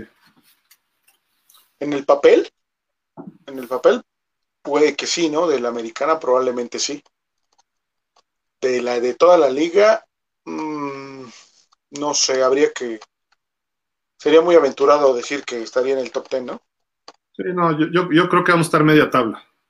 Sí, necesitamos entrar en ritmo. Ajá, y necesitamos ver cómo funciona la línea. Finalmente va a jugar un papel importantísimo. Sí, sí, sí. Dice Bruno Díaz, recuerden el coreback que secundaba a Woodley como cómo ayudaba a David o Earl Moral con el profesor. Sí, claro, pero ellos entraban al quite. Era Don Strock y Earl Moral Air Morale era un veteranazo de mil campañas que ya había jugado en Baltimore y lo traía Shula de su coreback de cabecera. Eh, Don Strock, pues Don Strock salvaba a la. Don Strock era un coreback muy capaz y debió ser titular en algún momento, pero Woodley era más explosivo y manejaba más el sistema. Lo que pasa es que era muy errático, entonces Shula usaba a Strock para cubrirlo y luego para la mala fortuna de Strock llega Marino, ¿no? Entonces ahí se quedó siempre como un backup. Pero sí, sin duda, el coreback reserva es importante. Y lo importante de Bridgewater es que Bridgewater puede manejar el mismo sistema que Tua, el mismo sistema que McDaniel le va a poner en caso de que Tua se lesione. Si Tua tiene un mal partido, no dudo mucho que lo saquen del, juego. O sea, va a seguir y va a haber muchos ajustes, pero no creo que lo saquen de un juego como sacaba Shula Woodley entonces, Tua se va a quedar los 60 minutos. Aunque tenga un partido de 3, 4 intercepciones, él va a seguir hasta que aprenda. ¿Por qué? Porque el sistema también es un sistema nuevo. La única forma que yo veo a Bridgewater es que se lesione Tua. No hay de otra. Jorge, Teddy la va a querer enseñar, pero le va a decir, siéntate en la banca, amigo, y aprende. no, Teddy quiere jugar, ¿no? El ego del coreback, claro. Claro. El tipo pues llegó a ser titular en Minnesota, buen año, y cuando entró por Breeze, lo hizo bien en Nueva Orleans. O sea, el tipo puede hacer cosas bien, sí, sí puede. Jenkins, ¿no? Dice Jorge Fergadís, de los linieros defensivos era, ¿no? Yo creo. John Jenkins era, o cómo se llama? Sí. ¿O Jason? No, John. John, ¿verdad? Y lo acaban de firmar, ¿no? También creo ahorita le dieron una extensión o algo. Arrabal, lo que he visto en los videos de entrenamiento todavía le falta Tua el timing del pase. Vieron que en un pase a Gil se lo lanza atrasado y Gil hace para atraparlo a una sola mano. Ojalá y Tua le dé ese timing en la temporada. Sí, es, lógico ahorita eso, ¿eh? También. Aparte, bueno, no sabemos si fue Tua, no se ve en el video si fue Tua, siendo sinceros, ¿no? asumamos que fue Tua. No, no defiendas, Fer, tampoco. asumamos que fue Tua. ¿Quién te dice que es este un one hand drill? ¿No? Ah, dice, no, el corner de Saints, sí, Jenkins, este, el que le, John Jenkins, ¿no? No, no, no, espérame. Este. Janoris, algo así, Janoris Jenkins, que se cambió el Jack Rabbit o no sé qué se puso. Que ese balón se lo lanzó la máquina de balones a, a Gil. No, lo que sí, lo que sigue como la agarra, ¿no? Digo, la verdad, o sea. Para su manita chiquita, pues sí. Porque está chiquito, Tariq Hill, ¿no? Sí, sí, sí. César Thomason Fer, sin miedo, di que sí. Tú a la rompe, ¿ya te cambiaron? no, César, no, hay que ser este eh, responsables con lo que decimos aquí. Entonces, como fan, pues sí, yo me encantaría decirte que sí, que la va a romper, ¿no? Pero, pero no, o sea, no se trata de eso. Y Bruno Díaz, ya es el último, ya, ya acabamos. Llamaba Shula la ofensiva con Woodley Struck, como Woodstruck. Genial, sí. Sí, sí, sí. Javi, ¿algo más ya para despedirnos?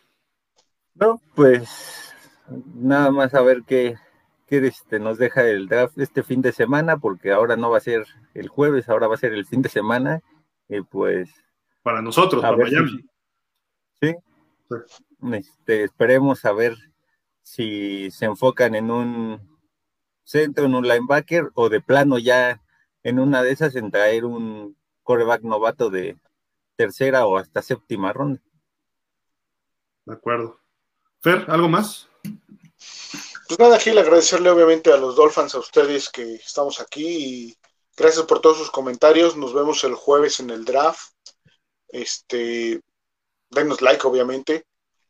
Dato curioso, la selección de Miami, la primera selección de Miami, no sabemos cuál va a ser, si es la, la, que ya tiene asignada Miami o u otra, va a ser anunciada desde Brasil, eh, ahí en el, en el famoso Cristo de Brasil, ahí va a ser anunciada la, primera selección de los Dolphins, nada más como, como hay dato curioso, ¿no? Y pues son 20 invitados jugadores a, estar ahí en el, en el draft en Las Vegas. Y pues vamos a ver qué pasa, ¿no? Ojalá que sea un buen draft para Miami, independientemente de que no estemos el primer día, ¿no? Probablemente, y hasta el final del segundo. Bueno, sí, prácticamente al segundo, al final. Hasta el final. Buenas noches para todos, sí. Muchas gracias, Fer. Javi, amigos, gracias. César dice gracias, saludos. Bruno Díaz, gracias por su sapiencia. Y Francisco Javier Roldán, el papá, dice buenas noches, gracias y a descansar. Sí, muchas gracias a todos, descansen. Como siempre, muchas gracias por acompañarnos. Nos vemos el jueves a partir de las seis. En pausa, aquí vamos a compartir también el, el, el video y pues estaremos ahí platicando más de los Dolphins y de toda la NFL y aquí nos vemos el próximo martes alrededor de las siete y media, ocho de la noche, como siempre, para en el show de los Dolphins para platicar del mejor equipo de la NFL y ya hacer un balance la próxima semana de lo poco mucho que ocurrió en el draft para nosotros, ¿no? Entonces, eh, también para que ustedes nos pasen ahí sus calificaciones, ay, pues este jugador me gustó, lo que yo vi, bla, bla, bla, y entonces ya podamos hacer ese diálogo el próximo, próximo martes. Muchísimas gracias, buenas noches, Fer. Javi. Buenas noches, vámonos. Javi, buenas noches. Arrabal, buenas noches a todos y recuerden, fuera Baker, es broma, dice, pero sí que suba su nivel o cuello, está bueno. Pásenla bien, buenas noches, nos despedimos como siempre diciendo... Fins.